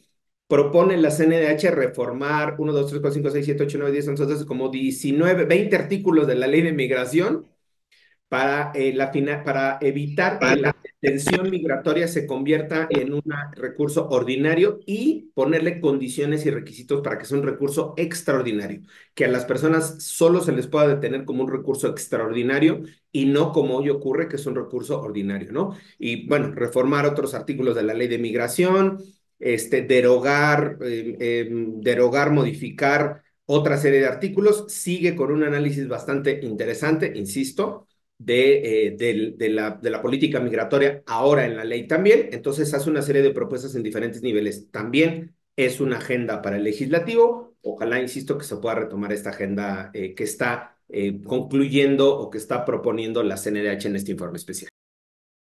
Ya, pues mi querido David Peña y mi querido Federico Anaya, como siempre, muchísimas gracias. Este, les mando un fuerte abrazo y sí, ojalá que si Federico sigue fumando, que, que no nos esté haciendo toser, porque nos está llegando el humo hasta acá. Que apague, que apague el micrófono mientras fuma, porque nos entra hasta acá. Pues perdón, mi querido Ernesto, nada más quería hacer una referencia al caso de uno de los casos que, que, que colocaste en la mañanera de lo de la desaparición, que volvió a retomarse ahora en medios y que están preguntando en el chat si me das un minutito nada más para hacer la, la anotación. Eh, eh, ¿recuerdas, eh, ¿Recuerdan que cuando estábamos en el debate del censo, de la actualización del censo de personas desaparecidas, hicimos aquí la mesa, creo que fue el 25 de diciembre, 26 de diciembre, por ahí? 26. ¿No? Y después el 27 o 28 fuiste toda la mañanera y presentaste los casos y de ahí derivó en que se cambió, digamos, la narrativa, ¿no? De 10, 12 mil desaparecidos a 100 mil, ¿no? Ya se corrigió, digamos, la narrativa que decíamos nosotros era narrativa, no en manipulación de datos, pero sí en narrativa, ¿no? Y ahí colocaste, Ernesto, dos casos que nosotros habíamos citado en, en, este, en, este bonito programa, en este su bonito programa, que justo era el caso de Esmeralda este Castillo y, que justo era el caso Esmeralda, dos compañeros de los cuales nosotros somos asesores, bueno, somos eh, dos eh, compañeros de los cuales nosotros somos asesores, bueno, somos... Eh, Tengo regreso de tu, de tu micro, Ernesto. Ya tengo regreso de, tu, de tu micro, Ernesto. Sí. no. No. A ver, no sé ahí qué está pasando. A ver ahí, ya. Creo que ya no, ya está. Perdón, es que se, se viciaba. Este, entonces, ahí, ya. el tema era, eh, se colocó que estas dos personas. Perdón, es que se, se estaban este, en el entonces. Entonces, era, eh, se colocó que estas dos personas no, no estaban en el registro Que se me va el audio. No, es que se, se, se regresa tu audio. Ahí está ya, otra vez, perdón. Es que, se, es que se, se, se regresa tu audio. Está metiendo, otra vez, perdón. A ver, una propuesta, Ernesto. ¿Por qué no cortas tu audio un momento? A ver, una propuesta, Ernesto. ¿Por qué no cortas tu audio un momento? Sí, es, es, que es mi conexión también, este, eh, pero ahorita resolvemos eso. Nada más. Adelante, sigue. sigue porque tengo regreso, tengo regreso de tu micro. Ahí está ya. Ahí está, perdón. Perdón a la audiencia, aquí un problemas técnicos. Pero bueno, nada más, era, estos dos casos se habían presentado, se decían que no estaban en el registro de personas desaparecidas, en, el, en, el, en la búsqueda generalizada, que fue la página que se dio a conocer por parte de la Comisión Nacional de Búsqueda, para hacer, este, digamos, la actualización de los datos. Eh, se colocaron estos temas, eh, se incluso se llevaron al Consejo Consultivo de la Comisión Nacional de Búsqueda, se hizo el análisis y se verificó que realmente no estaban en el registro. Eh, la nota se dio a conocer en enero. Una compañera del diario de Juárez, Erika Martínez, se puso a la tarea de buscar en el histórico, que yo no tenía acceso al histórico, al histórico del registro de, las personas desaparecidas, y en el registro histórico de personas desaparecidas sí aparece Esmeralda Castillo, de acuerdo a esta compañera periodista del diario de Juárez. Nosotros no hemos tenido acceso a ese, a ese base de datos porque ella bajó la base de datos, o no sé cómo la tiene, le sistematizó, y ella dice, en, la, en el registro histórico sí aparece Esmeralda. En la búsqueda generalizada de esta administración que está haciendo el censo, no aparece Esmeralda. Entonces, digamos, vuelve a saltar ahora en medios de comunicación, en varios medios están retomando la nota porque, digamos, se tiene la confirmación siguiendo la, base de datos de la compañera periodista, de que sí estaba en el registro antes y ahora no está en el registro. Ya se pidió la información a las autoridades estatales. Las autoridades estatales dijeron, nosotros sí mandamos la información, sí subimos la información y el bajado de, digamos, el que se haya bajado la información es por parte de las autoridades federales, específicamente la Comisión Nacional de Búsqueda. Ahí habría que revisar en, dónde quedó realmente la ruta del trazo de la información. Solo quería hacer esta aclaración. Se sigue, eh, digamos, se sigue mencionando el tema, volvió a surgir en algunos medios de comunicación, está otra vez en redes sociales eh, discutiéndose y solo para hacer esta, digamos, esta puntualización de que lo que nosotros dijimos el 27 de, de, diciembre, el 25 de diciembre que tuvimos la mesa, sigue la información hasta ese momento como estaba. Este, se bajó del registro, pese a que pues es, eh, la familia Esmeralda Castillo tiene medidas de la Comisión Ejecutiva de Atención a Víctimas, medidas del Mecanismo de Protección a Personas Defensoras, una carpeta de investigación en la Fiscalía General de la República por desaparición, una, dos carpetas, una carpeta por desaparición en la Fiscalía Local de Chihuahua, una en la Comisión de Búsqueda Local y este, pues sigue sin aparecer hasta la fecha en el registro del sistema. ¿no? Sigue sin aparecer al respecto, pero bueno, solo quería hacer esa aclaración. Dije dos minutos y me extendí. Muchísimas gracias por el tiempo y el espacio. Eh, una cuestión, y yo quisiera aprovechar la aclaración eh, para llamar a una reflexión más seria. Una de las cosas que aprendimos en aquella reunión aquí del 26 de diciembre, y después lo que se aclaró en la mañanera, después de que Ernesto llevó esta inquietud, es algo que tenemos que verificar todavía, y es que, ojo, el censo, base de datos, recordemos, Carla Quintana lo explicó con toda claridad en cuatro ocasiones, en cuatro conferencias académicas. Este registro en realidad es un instrumento de búsqueda que, hasta donde llevo yo entendido el asunto, tiene una característica. Los nombres, de acuerdo con el sistema, entran, pero nunca salen. Y, y eso es una cosa bien importante, porque eso significa que los 120 mil que llevábamos en diciembre solamente van a aumentar. Y, esto es bien importante decírselo a, las audiencias, porque van a seguir aumentando, siempre va a haber más gente, porque la gente no sale del registro, lo que cambia es su estatus. O sea, una persona, acuérdense que también están los no localizados, personas no localizadas. Entonces, de repente, una persona que se declaró perdida, se pasaron 72 horas y entonces tenemos que suponer, de acuerdo con la ley de desapariciones, que hay que ponerla en el registro, entra en el registro y eventualmente la encontramos. Lo que tiene que pasar es que alguna de las 66 autoridades que alimentan el registro tiene que avisar, ya la encontramos. Pero el registro de esta persona no desaparece. Entonces, no, es una cosa bien interesante. El registro solo puede aumentar, nunca puede disminuir. Y eso es bien importante decirlo porque la prensa, especialmente la prensa que sí es conservadora y sí es reaccionaria, lo que va a decir es, sigue habiendo desapariciones políticas por razones políticas. Eso es lo que han estado diciendo los últimos meses. Y eso no se vale, porque la ley incluye todos los tipos de desapariciones. Es el, acuérdense, la definición más amplia de desaparición que hay en el mundo. Y el registro nunca va a disminuir. Eso es lo que yo he entendido hasta ahora. Si alguien tiene más datos, por favor, que los aporte. Pero precisamente por eso el caso de Esmeralda, que yo le pregunté a David, oye, ¿qué onda con el caso de Esmeralda? Es grave, porque la autoridad, una de las autoridades alimentadoras, que es dos, perdón, la Fiscalía de Chihuahua y la Comisión de Búsqueda de Chihuahua, las dos alimentaron el registro y de repente resulta que no está en el registro. Eso está mal porque significa que alguien indebidamente quitó un registro. Y eso hay que revisarlo. Ningún sistema es perfecto y cuando hay una metida de pata de este tamaño hay que corregirla. Pero también hay que decirlo, este registro solo puede aumentar. Y entonces lo que tendríamos que empezar a preguntar es, ¿con qué está aumentando? ¿Cuáles son los tipos? ¿Y qué estamos haciendo en términos de búsqueda? Ese fue el cambio de narrativo del que habla David y ya avanzamos algo. Pero, por cierto, otra vez nos está pasando como con los migrantes.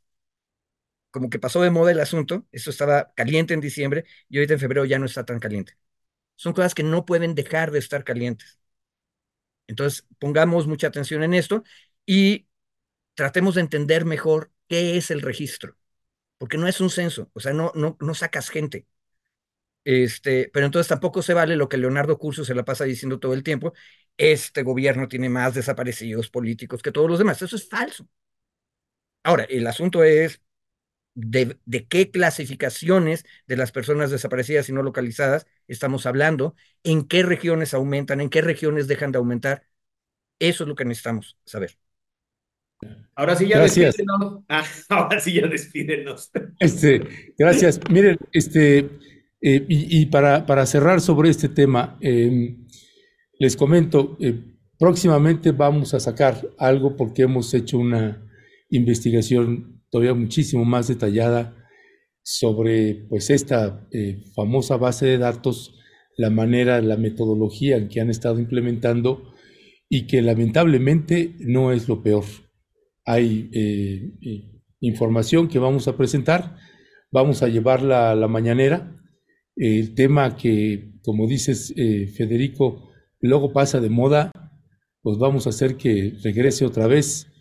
Eh, lo que estamos queriendo es que eh, eh, pueda estar la Comisión Nacional de Búsqueda en esa mañanera y que esté el subsecretario Arturo Medina, que se me ha estado escondiendo, que le he estado solicitando entrevista, que le ha dado entrevista a medio público y a medio privado y a medios de comunicación o periodistas que llevamos muchos años trabajando el tema y que entendemos de qué va los trabajos de la Comisión Nacional de Búsqueda y estos nuevos registros y todo lo que está sucediendo ahí es verdaderamente escalofriante, catastrófico.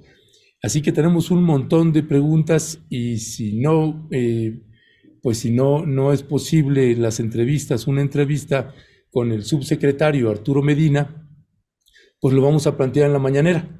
Vamos a plantear en la mañanera eso, además de que próximamente haremos público precisamente una investigación que hemos estado haciendo, pues para colocar otros elementos que pues tenemos muy claro que mucha de la sociedad civil del pueblo de México no sabe y que posiblemente las comisiones estatales de búsqueda las, comisiones, los colectivos, las colectivas de búsqueda, pues es información que no tienen y que pensamos que es obligado. Nos sorprende que no lo hayan transparentado las autoridades, pues lo vamos a transparentar nosotras y nosotros. Así que, pues esta semana, esta semana estaremos sacando esa información. Por lo pronto, mi querido David y mi querido Federico, muchísimas gracias. Gracias a ti, mi querido Ernesto. Abrazos, saludos a toda la audiencia. Gracias. Hasta pronto. Hasta, luego. Chao, chao. Bueno, pues son los maxi abogados David Peña y Federico Anaya. Ya los escuchó usted. Eh, ¿No tenemos imagen? Ah, sí tenemos, perdón. Perdón, es que he estado teniendo problemas con la, no sé si es la computadora, alguna falla en la técnica en la computadora, pero esperemos que ya no, no la perdamos más. Mire, eh, estamos aquí en, en Momentum, en esta alianza que tenemos pie de página y Rompeviento TV, tenemos el día de hoy un invitado que viene desde el sureste mexicano, que viene desde el estado de Chiapas. Eh, la red Todos los Derechos para Todos, el Centro de Derechos Humanos Fray Bartolomé de las Casas y diversas organizaciones, pues se han visto obligados a visitar la Ciudad de México porque está viviendo el estado de Chiapas la región fronteriza, la región selva, la zona altos, pues un infierno que eh, pues pareciera que pasa nada. no en la presidencia de la República, el presidente Andrés Manuel López Obrador, en la última intervención que tuvo sobre este tema, este planteamiento que le hicieron, dijo que pues ya, ya se había eh, logrado controlar la situación, que poco a poco eh, pues las poblaciones de la región fronteriza y otras zonas ya estaban en mejores condiciones, pues ojalá, ojalá fuera cierto. Así que tenemos un invitado, eh, vamos a hacer una, una breve pausa, vamos a presentarle un trabajo precisamente de David Peña, que bien vale mucho la pena, mientras eh, nos eh, instalamos a nuestro invitado que viene desde el estado de Chiapas y va a estar aquí con nosotros en los estudios de Rompeviento TV. Vamos a escuchar a David Peña y regresamos con nuestro invitado.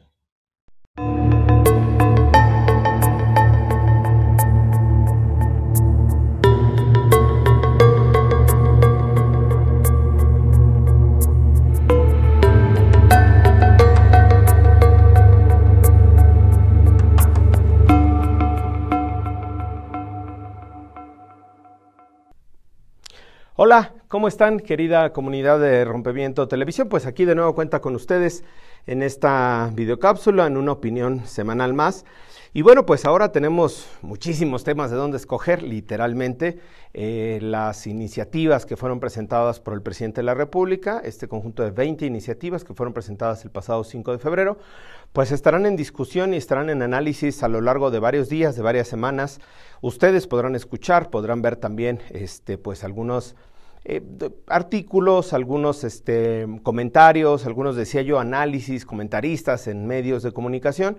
Desde luego que habrá posiciones también en las redes sociales, pero bueno, Ah, independientemente de que tenemos tiempo o de que hay tiempo para poder ir revisando cada una de estas iniciativas, algunas son muy complejas, complejas en términos técnicos, por ejemplo, la que tiene que ver con salarios, con pensiones, son cosas técnicas, cosas que se tienen que ver con el presupuesto, proyecciones presupuestales, tienen un impacto diferenciado, hay que ver cómo se van a estar haciendo el análisis, otras, por ejemplo, que tienen que ver con la desaparición de algunos organismos autónomos, el impacto presupuestal, el impacto de funciones, si es viable o no que algunas de estas eh, instancias, eh, organismos autónomos, constitucionalmente autónomos, desaparezcan completamente y sus funciones las asuma, digamos, la, pues la estructura orgánica de la Administración Pública Federal. Habría que ver si las secretarías tienen la capacidad o no para poder hacer el análisis y la atención de estos temas en lo específico.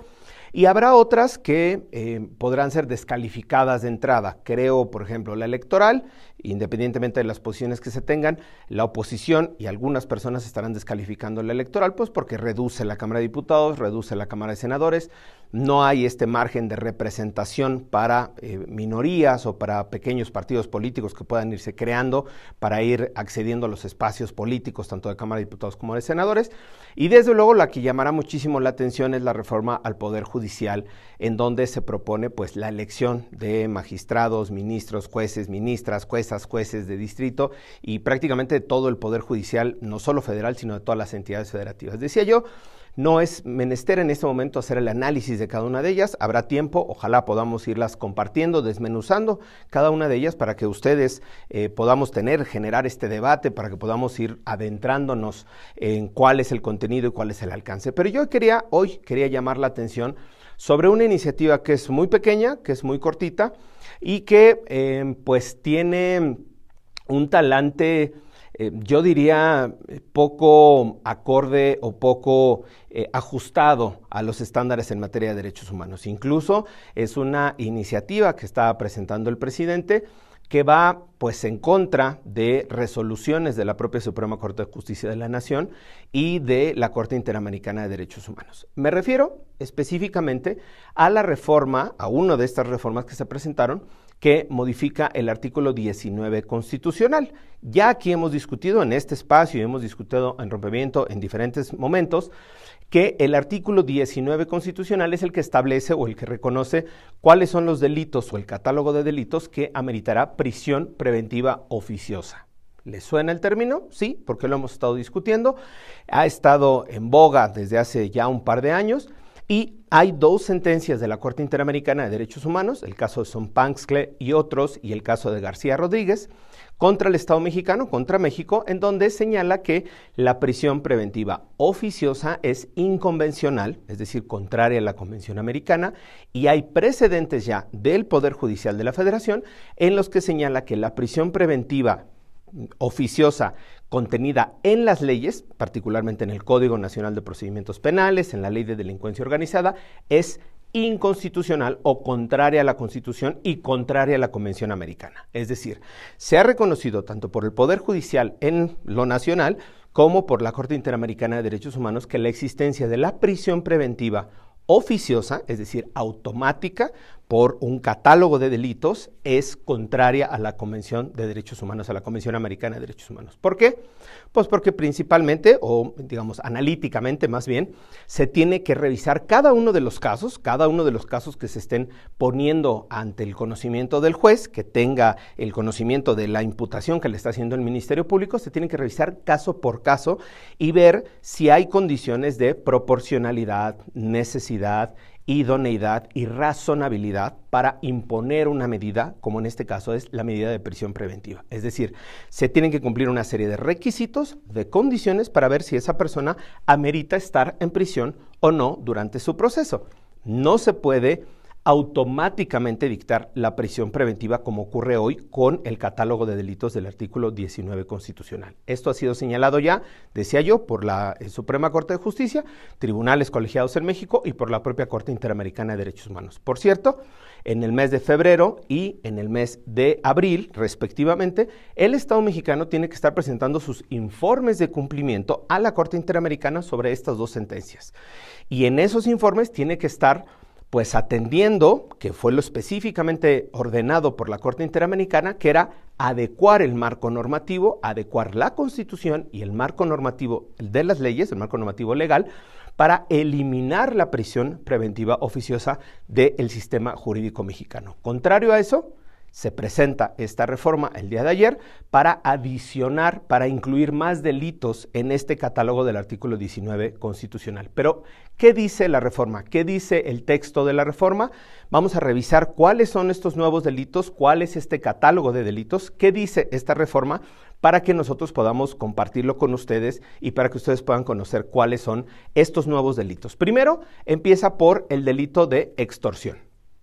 El delito de extorsión es uno de los que está ya considerado ahora en este artículo 19 constitucional. Otro de los artículos que, otro de los delitos, perdón, que establece en este nuevo catálogo es el de narcomenudeo puede ser una necesidad el establecimiento de este tipo de medidas, la prisión eh, preventiva para estos delitos, no hay discusión sobre eso. Lo que no se puede es abonar al catálogo de delitos de la prisión preventiva oficiosa. Es decir, se tiene que revisar cada una de estas modalidades de estos delitos y ver si la medida es necesaria o no. Se eh, adiciona al artículo 19 constitucional la fabricación, comercialización, transportación, importación, o exportación de drogas sintéticas, así de genérico y de amplio. La defraudación fiscal, el contrabando y comercialización de comprobantes fiscales que amparen operaciones inexistentes o falsas. Esto es las y los factureros. ¿Por qué? Este último, este último conjunto de delitos no es un solo delito, son varias conductas, porque el año pasado la Suprema Corte de Justicia declaró inconstitucional que este tipo de delito, este delito específicamente el de los factureros, tuviera la prisión preventiva oficiosa en el Código Nacional de Procedimientos Penales. Entonces, la propuesta es, si es inconstitucional, ya fue declarado inconstitucional, pongámoslo en la Constitución. Desde mi particular punto de vista, esa es una de las iniciativas más criticables, más cuestionables de las que está presentando el presidente de la República el pasado 5 de febrero, no solo porque, decía yo, ya hay precedentes que van en el sentido contrario, sino porque además va en contra de los estándares en materia de derechos humanos, de las obligaciones adquiridas por México frente al sistema interamericano, particularmente de la Corte Interamericana de Derechos Humanos, en estos dos casos que hemos comentado, y sobre todo porque es violatoria del principio de presunción de inocencia. Aquí no está la discusión de si son delitos muy graves que ameriten estar en la cárcel, se tiene que revisar caso por caso. El mantener la prisión preventiva oficiosa y aumentar el catálogo de delitos solo debilita al sistema de procuración de justicia y debilita el sistema de impartición de justicia. Es una reforma entonces que es contraria a los derechos humanos y que va en el sentido contrario a lo que buscan el resto de las reformas, que es fortalecer al sistema de justicia en México.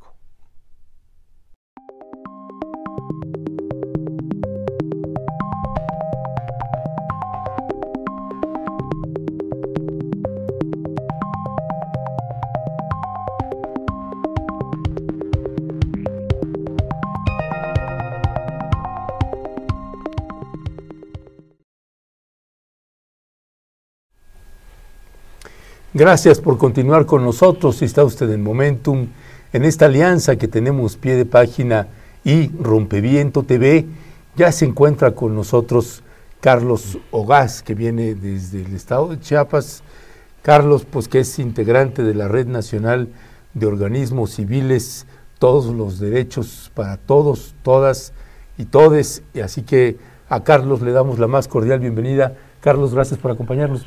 Pues no, gracias a ustedes, Ernesto, por el espacio. Un saludo también al auditorio que está escuchando. Gracias, gracias, Carlos. Carlos, eh, pues llevamos varios años documentando lo que pasa en Chiapas, pero ustedes llevan muchos años más haciendo un trabajo detallado y pormenorizado y ahora en esta red Todos los Derechos para Todos, pues está haciendo una cobertura importante. Hay una suerte de desinformación sobre lo que está sucediendo en el estado de Chiapas, particularmente en algunas zonas que pues vemos que la criminalidad se ha incrementado de manera exponencial. El número de desplazados que está habiendo en varias zonas de la zona altos, norte, selva, la región fronteriza, ahorita que es una zona pues tremendamente caliente entre el cártel de Sinaloa y el cártel Jalisco Nueva Generación, más la presencia pues de autoridades entre que hacen y no hacen, eh, pues hay mucho que decir. ¿Qué está sucediendo, Carlos? Pues bueno, la verdad es que eh, es una situación muy difícil, ¿no? Eh, organizaciones de la sociedad civil, pues la hemos equiparado con este conflicto armado aún no resuelto desde el 94, tras el levantamiento armado del ZLN y las estrategias de contrainsurgencia para sofocar el levantamiento, que dejó miles de personas desaparecidas, desplazadas, asesinadas y que bueno, hoy lamentablemente eh, se está volviendo a repetir 30 años después, ¿no? Las cifras de, miles de personas desplazadas, ¿no? Está apabullando de nuevo como en la década de los 90, personas desaparecidas, eh, personas asesinadas. Y pues bueno, es lamentable eh, la inacción, la omisión del gobierno federal en medio de, esta disputa eh, entre grupos criminales de la delincuencia organizada por el control del territorio, ¿no? Un control del territorio que es pues estratégico, ¿no? Para el impulso de economías tanto legales como ilegales y también de, de una importancia geoestratégica y geopolítica de la región sur-sureste, ¿no? Y el desarrollo también de grandes proyectos de, infraestructura centrales, eh, vertebrales para la actual administración federal, como el corredor transísmico, el tren Maya, la refinería Dos Bocas. Entonces, estos elementos pues son un caldo de cultivo importante que hoy tienen a la población eh, civil sometida, ¿no? A base de una violencia eh, exacerbada a base de, desapariciones, de, asesinatos, ¿no? de desplazamientos forzados, de un terror inaudito. ¿no? Eh, Carlos, están ustedes presentando una especie de informe, un informe, un libro donde se está detallando, eh, que esa es una de las partes que uno siempre va a agradecer cuando hay datos duros, información dura de lo que está documentando la red Todos los Derechos para Todos in situ, en campo. Estamos hablando de, eh, ustedes están presentando mapas sobre la ubicación de cárteles, de zonas que están en alto riesgo, presencia de Fuerzas Armadas, tienen infografías. Ahorita este, este precisamente informe de asedio a la vida cotidiana, terror para el control del territorio y graves violaciones a derechos humanos. Cuéntanos en qué consiste ¿Qué es lo que ustedes están presentando ahorita ustedes acá? Así es, Ernesto. Pues mira, tengo entrega de este informe asedio de la vida cotidiana, terror para el control del territorio y graves violaciones a los derechos humanos. Es un informe de organizaciones de la sociedad civil eh, sobre la violencia en la región frontera de Chiapas, pero también en la región sierra. ¿no?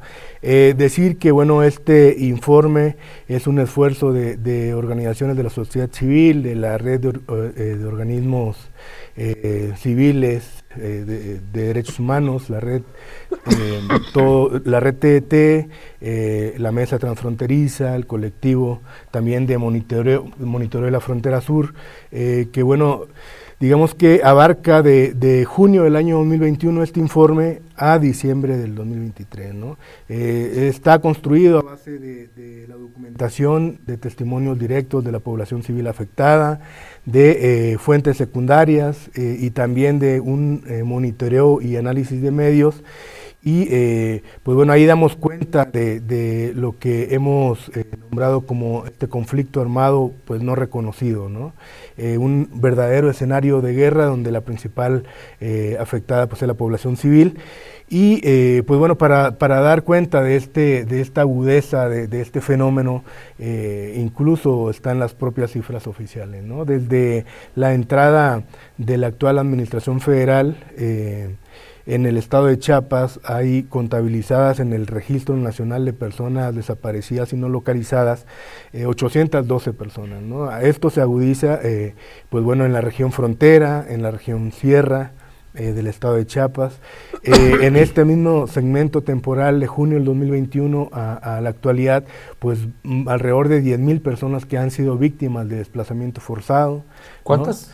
Eh, 10.000 personas que han sido víctimas de desplazamiento forzado solo de junio del 2021 a la fecha. ¿no? Eh, y bueno, como decía, Chiapas es clave para el control e impulso de economías legales e ilegales, ¿no? de tráfico eh, de drogas, de personas, ¿no? Eh, economías legales, la propia extracción minera que ahora está controlada por el propio por la propia delincuencia organizada ¿no?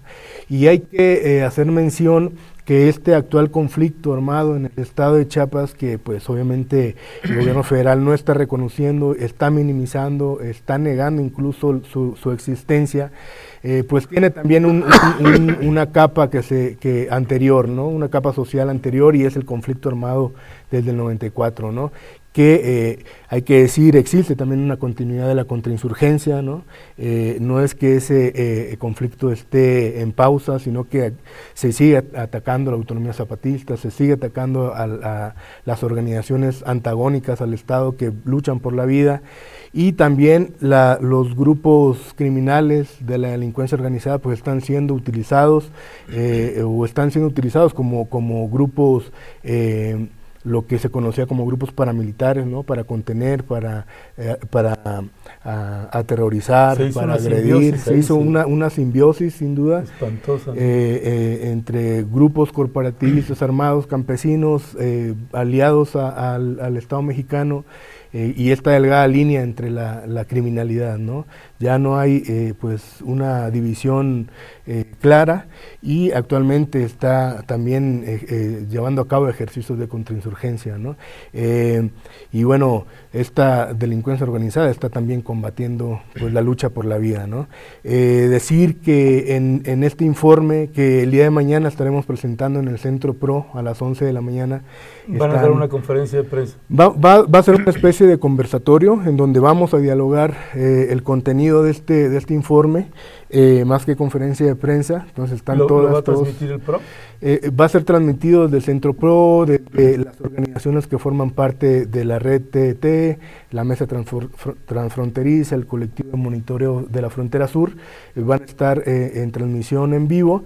Ahí les invitamos al auditorio, quienes están al pendiente de esta transmisión en vivo, pues bueno, que, que, nos acompañen y quienes no puedan, pues bueno, también se, conecten a esta transmisión en vivo, en donde vamos a, dar cuenta de cómo esta población civil que se encuentra en esta región eh, frontera y, sierra también del estado de Chiapas, pues ha sido tomada como rehén, ¿no? ha sido utilizada como escudo incluso, ha sido forzada a participar en movilizaciones eh, en favor de uno u otro de los grupos criminales en disputa, eh, ha sido obligada a participar en bloqueos y a, tratar incluso de impedir el avance de las Fuerzas Armadas, eh, a participar en enfrentamientos.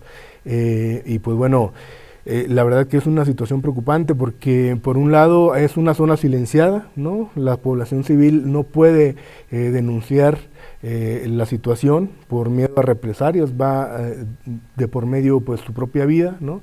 Hay una Em, desconfianza total eh, hacia las autoridades de gobierno para las denuncias, se señalan de colusión, las propias autoridades eh, no están eh, exentas de la violencia, ¿no? algunas han sido asesinadas, mucha violencia política incluso.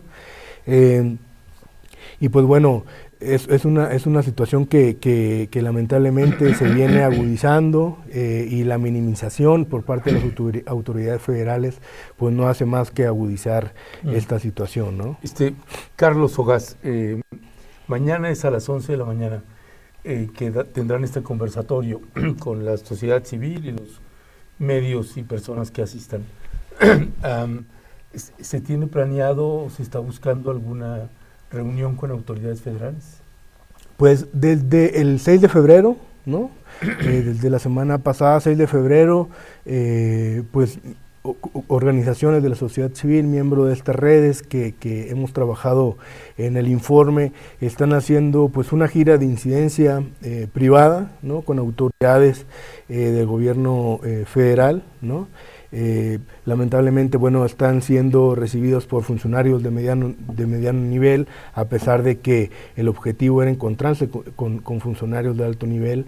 Eh, y esto pues no hace más que eh, ver la poca falta de voluntad política, ¿no? Mm. incluso para establecer diálogos primarios con la sociedad civil que está documentando directamente pues esta, sobre todo los impactos a la población, que es lo que eh, nos, nos preocupa, ¿no? las graves violaciones a los derechos humanos que se están produciendo en el territorio en la medida en que el Estado mexicano pues es irresponsable, ¿no? es omiso, es inactivo en en llevar a cabo acciones integrales para, para eh, garantizar la paz, la seguridad de la población, ¿no?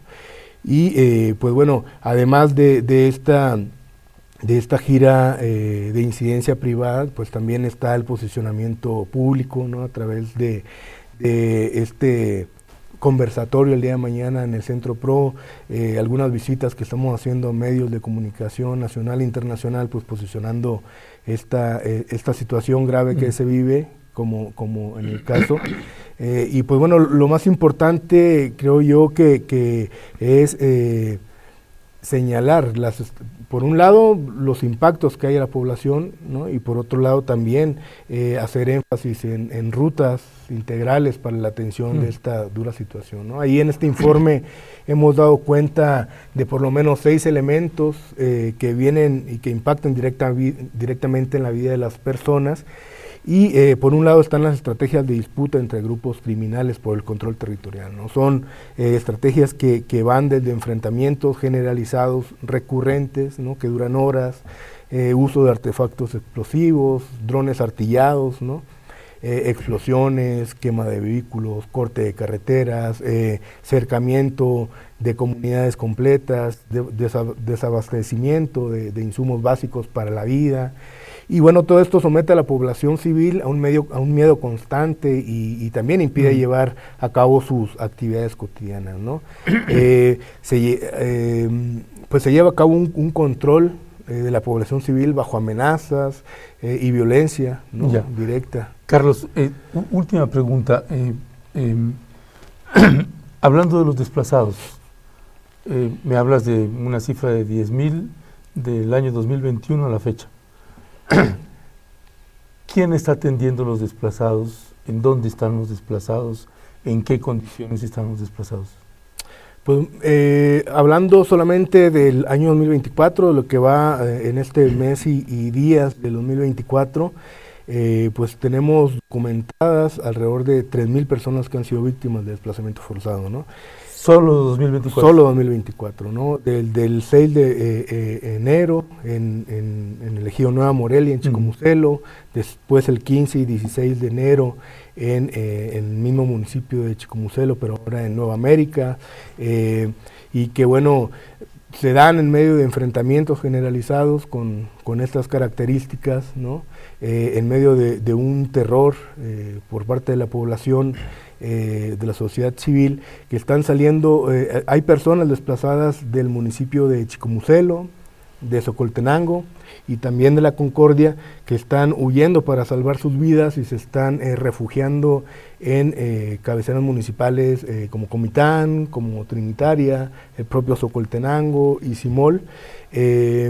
Ahí el, Protección Civil en Socoltenango y en Simol tienen eh, pues un eh, pues albergue, le llaman ellos, albergue, en donde pues la población atiende a una decena de personas en Simol, a, alrededor de 100 personas en, en Socoltenango. Sin embargo, pues bueno, estamos hablando de 3.000 eh, por lo menos, ¿no? Y esta documentación que se hace, pues es el medio de también el riesgo a la vida que representa eh, pues el trabajo en el territorio para las personas defensoras de derechos humanos que están llevando a cabo pues esta documentación, esta sistematización y análisis de los, de los datos. ¿no?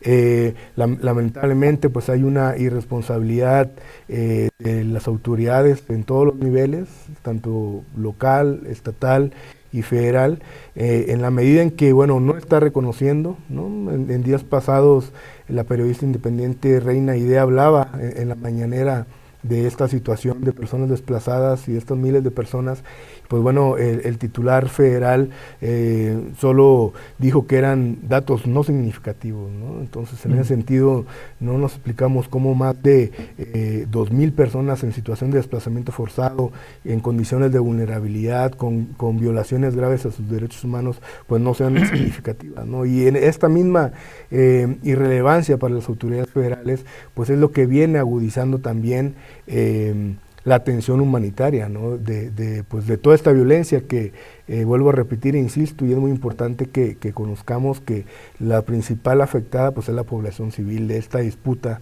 eh, por el control del territorio. ¿no? Se ha eh, incluso controlado las asambleas, Ernesto, los grupos criminales tienen controladas las asambleas comunitarias, las asambleas ejidales, los barrios, ¿no? los mercados los mercados, las extorsiones, cobros de pisos, todo. Toda la economía eh, está siendo controlada y es también utilizada. Nosotros hemos llamado en este informe Economía del Conflicto, que viene y, eh, y busca subsanar los, los, gastos operativos de la disputa entre grupos criminales. ¿no? Las Fuerzas Armadas eh, también señaladas de estar coludidas con uno u otro de los grupos criminales. Lamentablemente, pues bueno, uno de los casos ejemplificativos y de máxima impunidad es eh, Ayotzinapa, en donde los propios eh, militares están siendo eh, investigados eh, en medio de un gran manto de impunidad y esto se está recolocando en el territorio chapaneco también, ¿no? Fuerzas Armadas denunciadas de pertenecer a uno o estar colaborando con uno u otro de los grupos criminales y es pues bueno muy preocupante, ¿no? Porque en esta medida la apuesta del gobierno federal es la militarización, sin embargo, pues bueno, la, la, guerra contra el narcotráfico ha dejado muy claro que esa no es ninguna salida, ¿no? Sobre todo porque agudiza las condiciones de violencia, ¿no? Eh, son las propias Fuerzas Armadas quienes están señaladas de, de cometer las graves violaciones a, derechos humanos en este marco. Y pues bueno, además que no hay ninguna carpeta de investigación, ¿no? Respecto a, desapariciones, mm. desplazamiento forzado, ¿no? y, y, pues bueno, mucho menos una ruta de atención integral eh, que, que, tome en cuenta, por un lado, la desarticulación de los grupos armados que operan en la región y por otro lado, pues eh, la atención humanitaria de los impactos a la población de toda esta violencia, ¿no? Ya. Pues Carlos, Carlos Ogaz, te agradecemos muchísimo que hayas venido por acá, que te hayan dado una vuelta. Y bueno, pues escuchó usted a Carlos Ogaz, integrante de la red Todos los Derechos para Todos y Todas y Todes, que se encuentran pues haciendo precisamente una presentación que se, llevará a cabo el día de mañana en el Centro de Derechos Humanos Miguel Agustín Pro Juárez. Créanos, lo que está sucediendo en el estado de Chiapas es extremadamente grave y pues simple y llanamente no se entiende por qué no hay una voluntad por parte de autoridades estatales y la autoridad federal de darle en principio, en principio de cualquier otra cosa, una atención a las familias desplazadas de esta región fronteriza. Solo nos estamos refiriendo a las 3.000 personas desplazadas en lo que va del año 2024. Eh, es decir, en un mes y 12 días, más de 3.000 personas desplazadas. Si no le parece a usted un escándalo, una cifra de esta naturaleza, pues imagínese que a la autoridad mexicana no le está pareciendo un escándalo y no se le está dando una atención al respecto. Alguna vez en alguna conferencia matutina con el presidente Andrés Manuel López Obrador, coloqué el tema de los desplazados. Y mm, el presidente me decía, sí se les está atendiendo. Y yo le, le preguntaba, ¿dónde se les está atendiendo? ¿Quién les está atendiendo? ¿Cómo les están atendiendo? Simple y llanamente pues no hubo respuesta. Y la cruda realidad es que siguen en esa misma condición sin ser atendidos. Le esperamos, le esperamos eh, que también mañana pueda acompañar a, la red Todos los Derechos para Todos eh, para el programa que tendrán mañana a las 11 de la mañana. Por lo pronto vamos a despedir a nuestro invitado, a Carlos Hogas, y eh, regresamos para cerrar el programa con alguna parte del resumen informativo. Con eso regresamos para cerrar. Estamos de vuelta en un instante, no se vaya.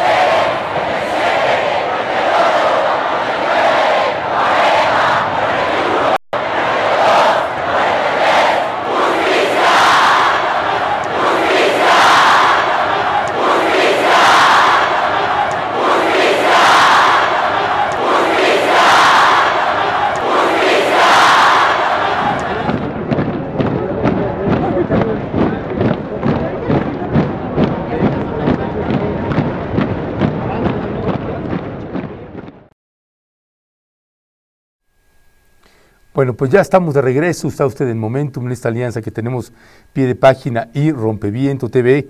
Me permito leer algunos de los comentarios que usted amablemente nos ha estado haciendo. Em, son muchos, así que voy a leer algunos. Este, dice ah, eh, Laura Leticia Bárcenas Reyes, ojalá y no sean los propios medios que mencionan los que les den un tinte político que tanto usan. qué comentario, qué barbaridad. Perdóneme usted. Huicho Murgis, buenos días y cómo me conecto a la mesa de diálogo mañana.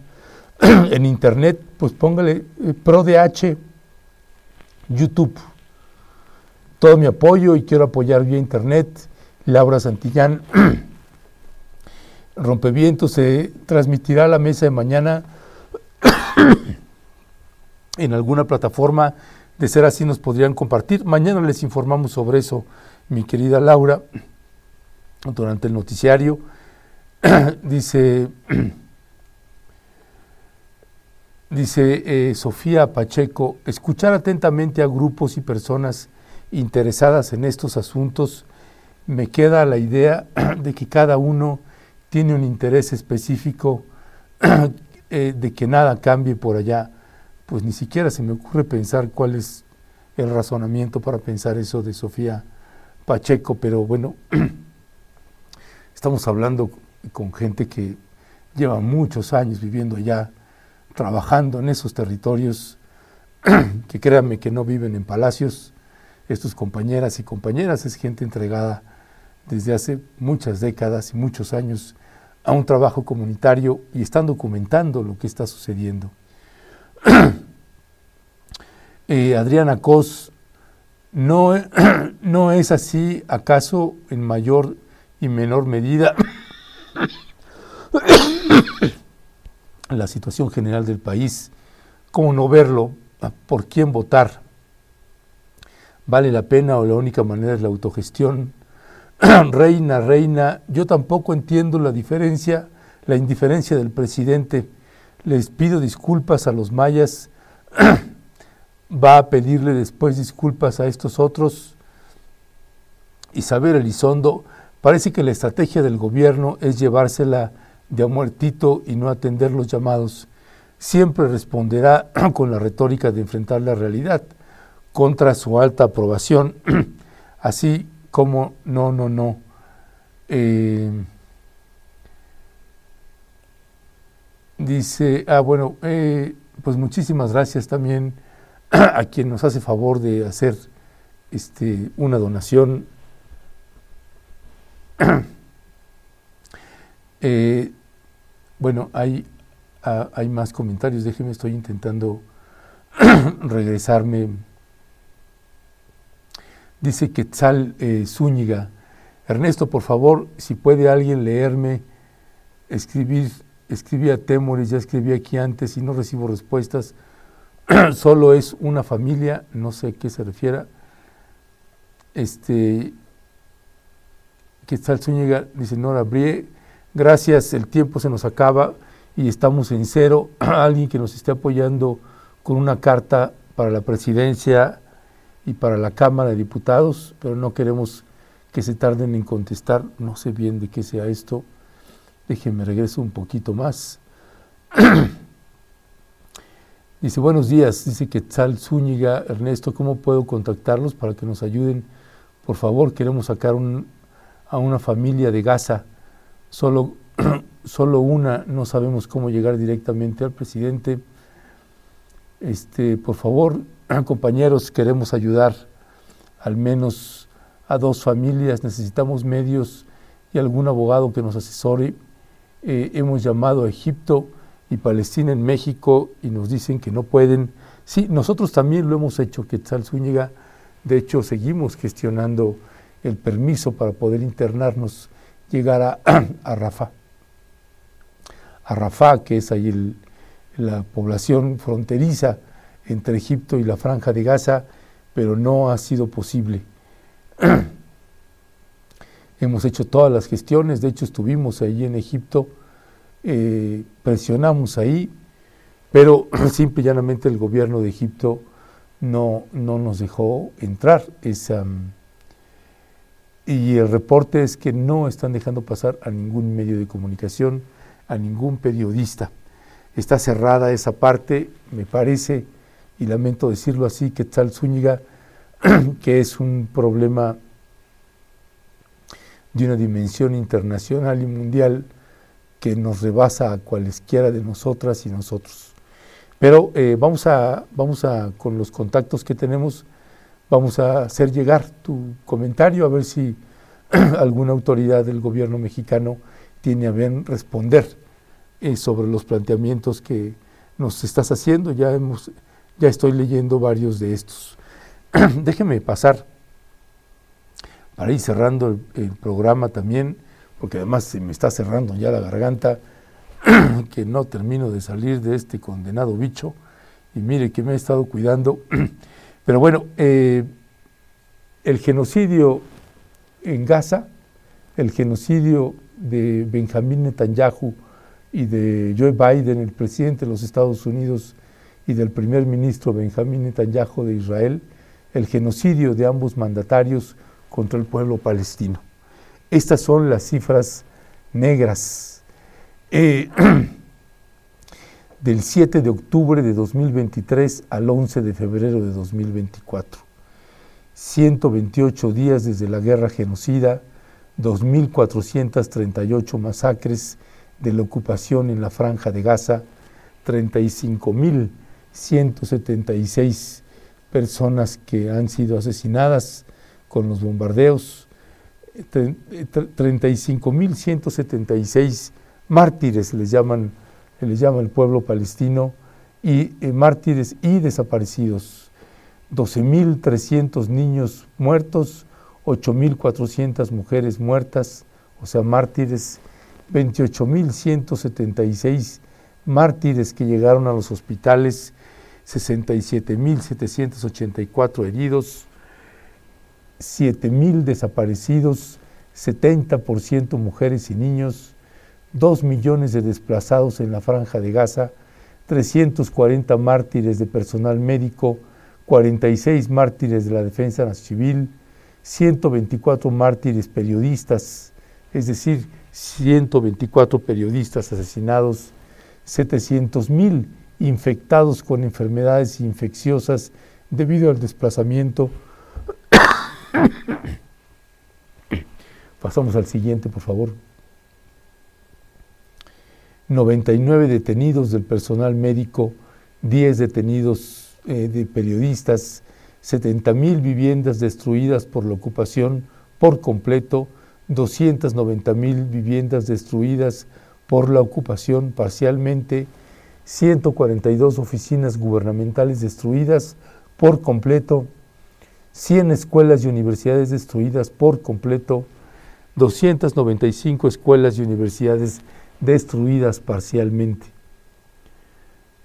83 hospitales y centros médicos sacados del servicio por la ocupación, 150 organizaciones de salud destruidas parcialmente por la ocupación, 123 vehículos y ambulancias destruidas por completo por la ocupación, 184 mezquitas destruidas por la ocupación por completo y 266 destruidas parcialmente, tres iglesias destruidas por la ocupación, 200 lugares arqueológicos y patrimoniales destruidos y bombardeados por la ocupación. Pues bueno, eh, estas son las cifras oficiales del Centro de Salud de Gaza que pues han reportado toda esta catástrofe humanitaria sin precedentes y que claro que genera muchísima indignación. Pues con esto, disculpe que estemos cerrando con una noticia así de cruda y dura, pero bueno, así están las noticias el día de hoy. Nosotros le queremos agradecer que nos haya acompañado en esta emisión de hoy, lunes 12 de febrero del año 2024.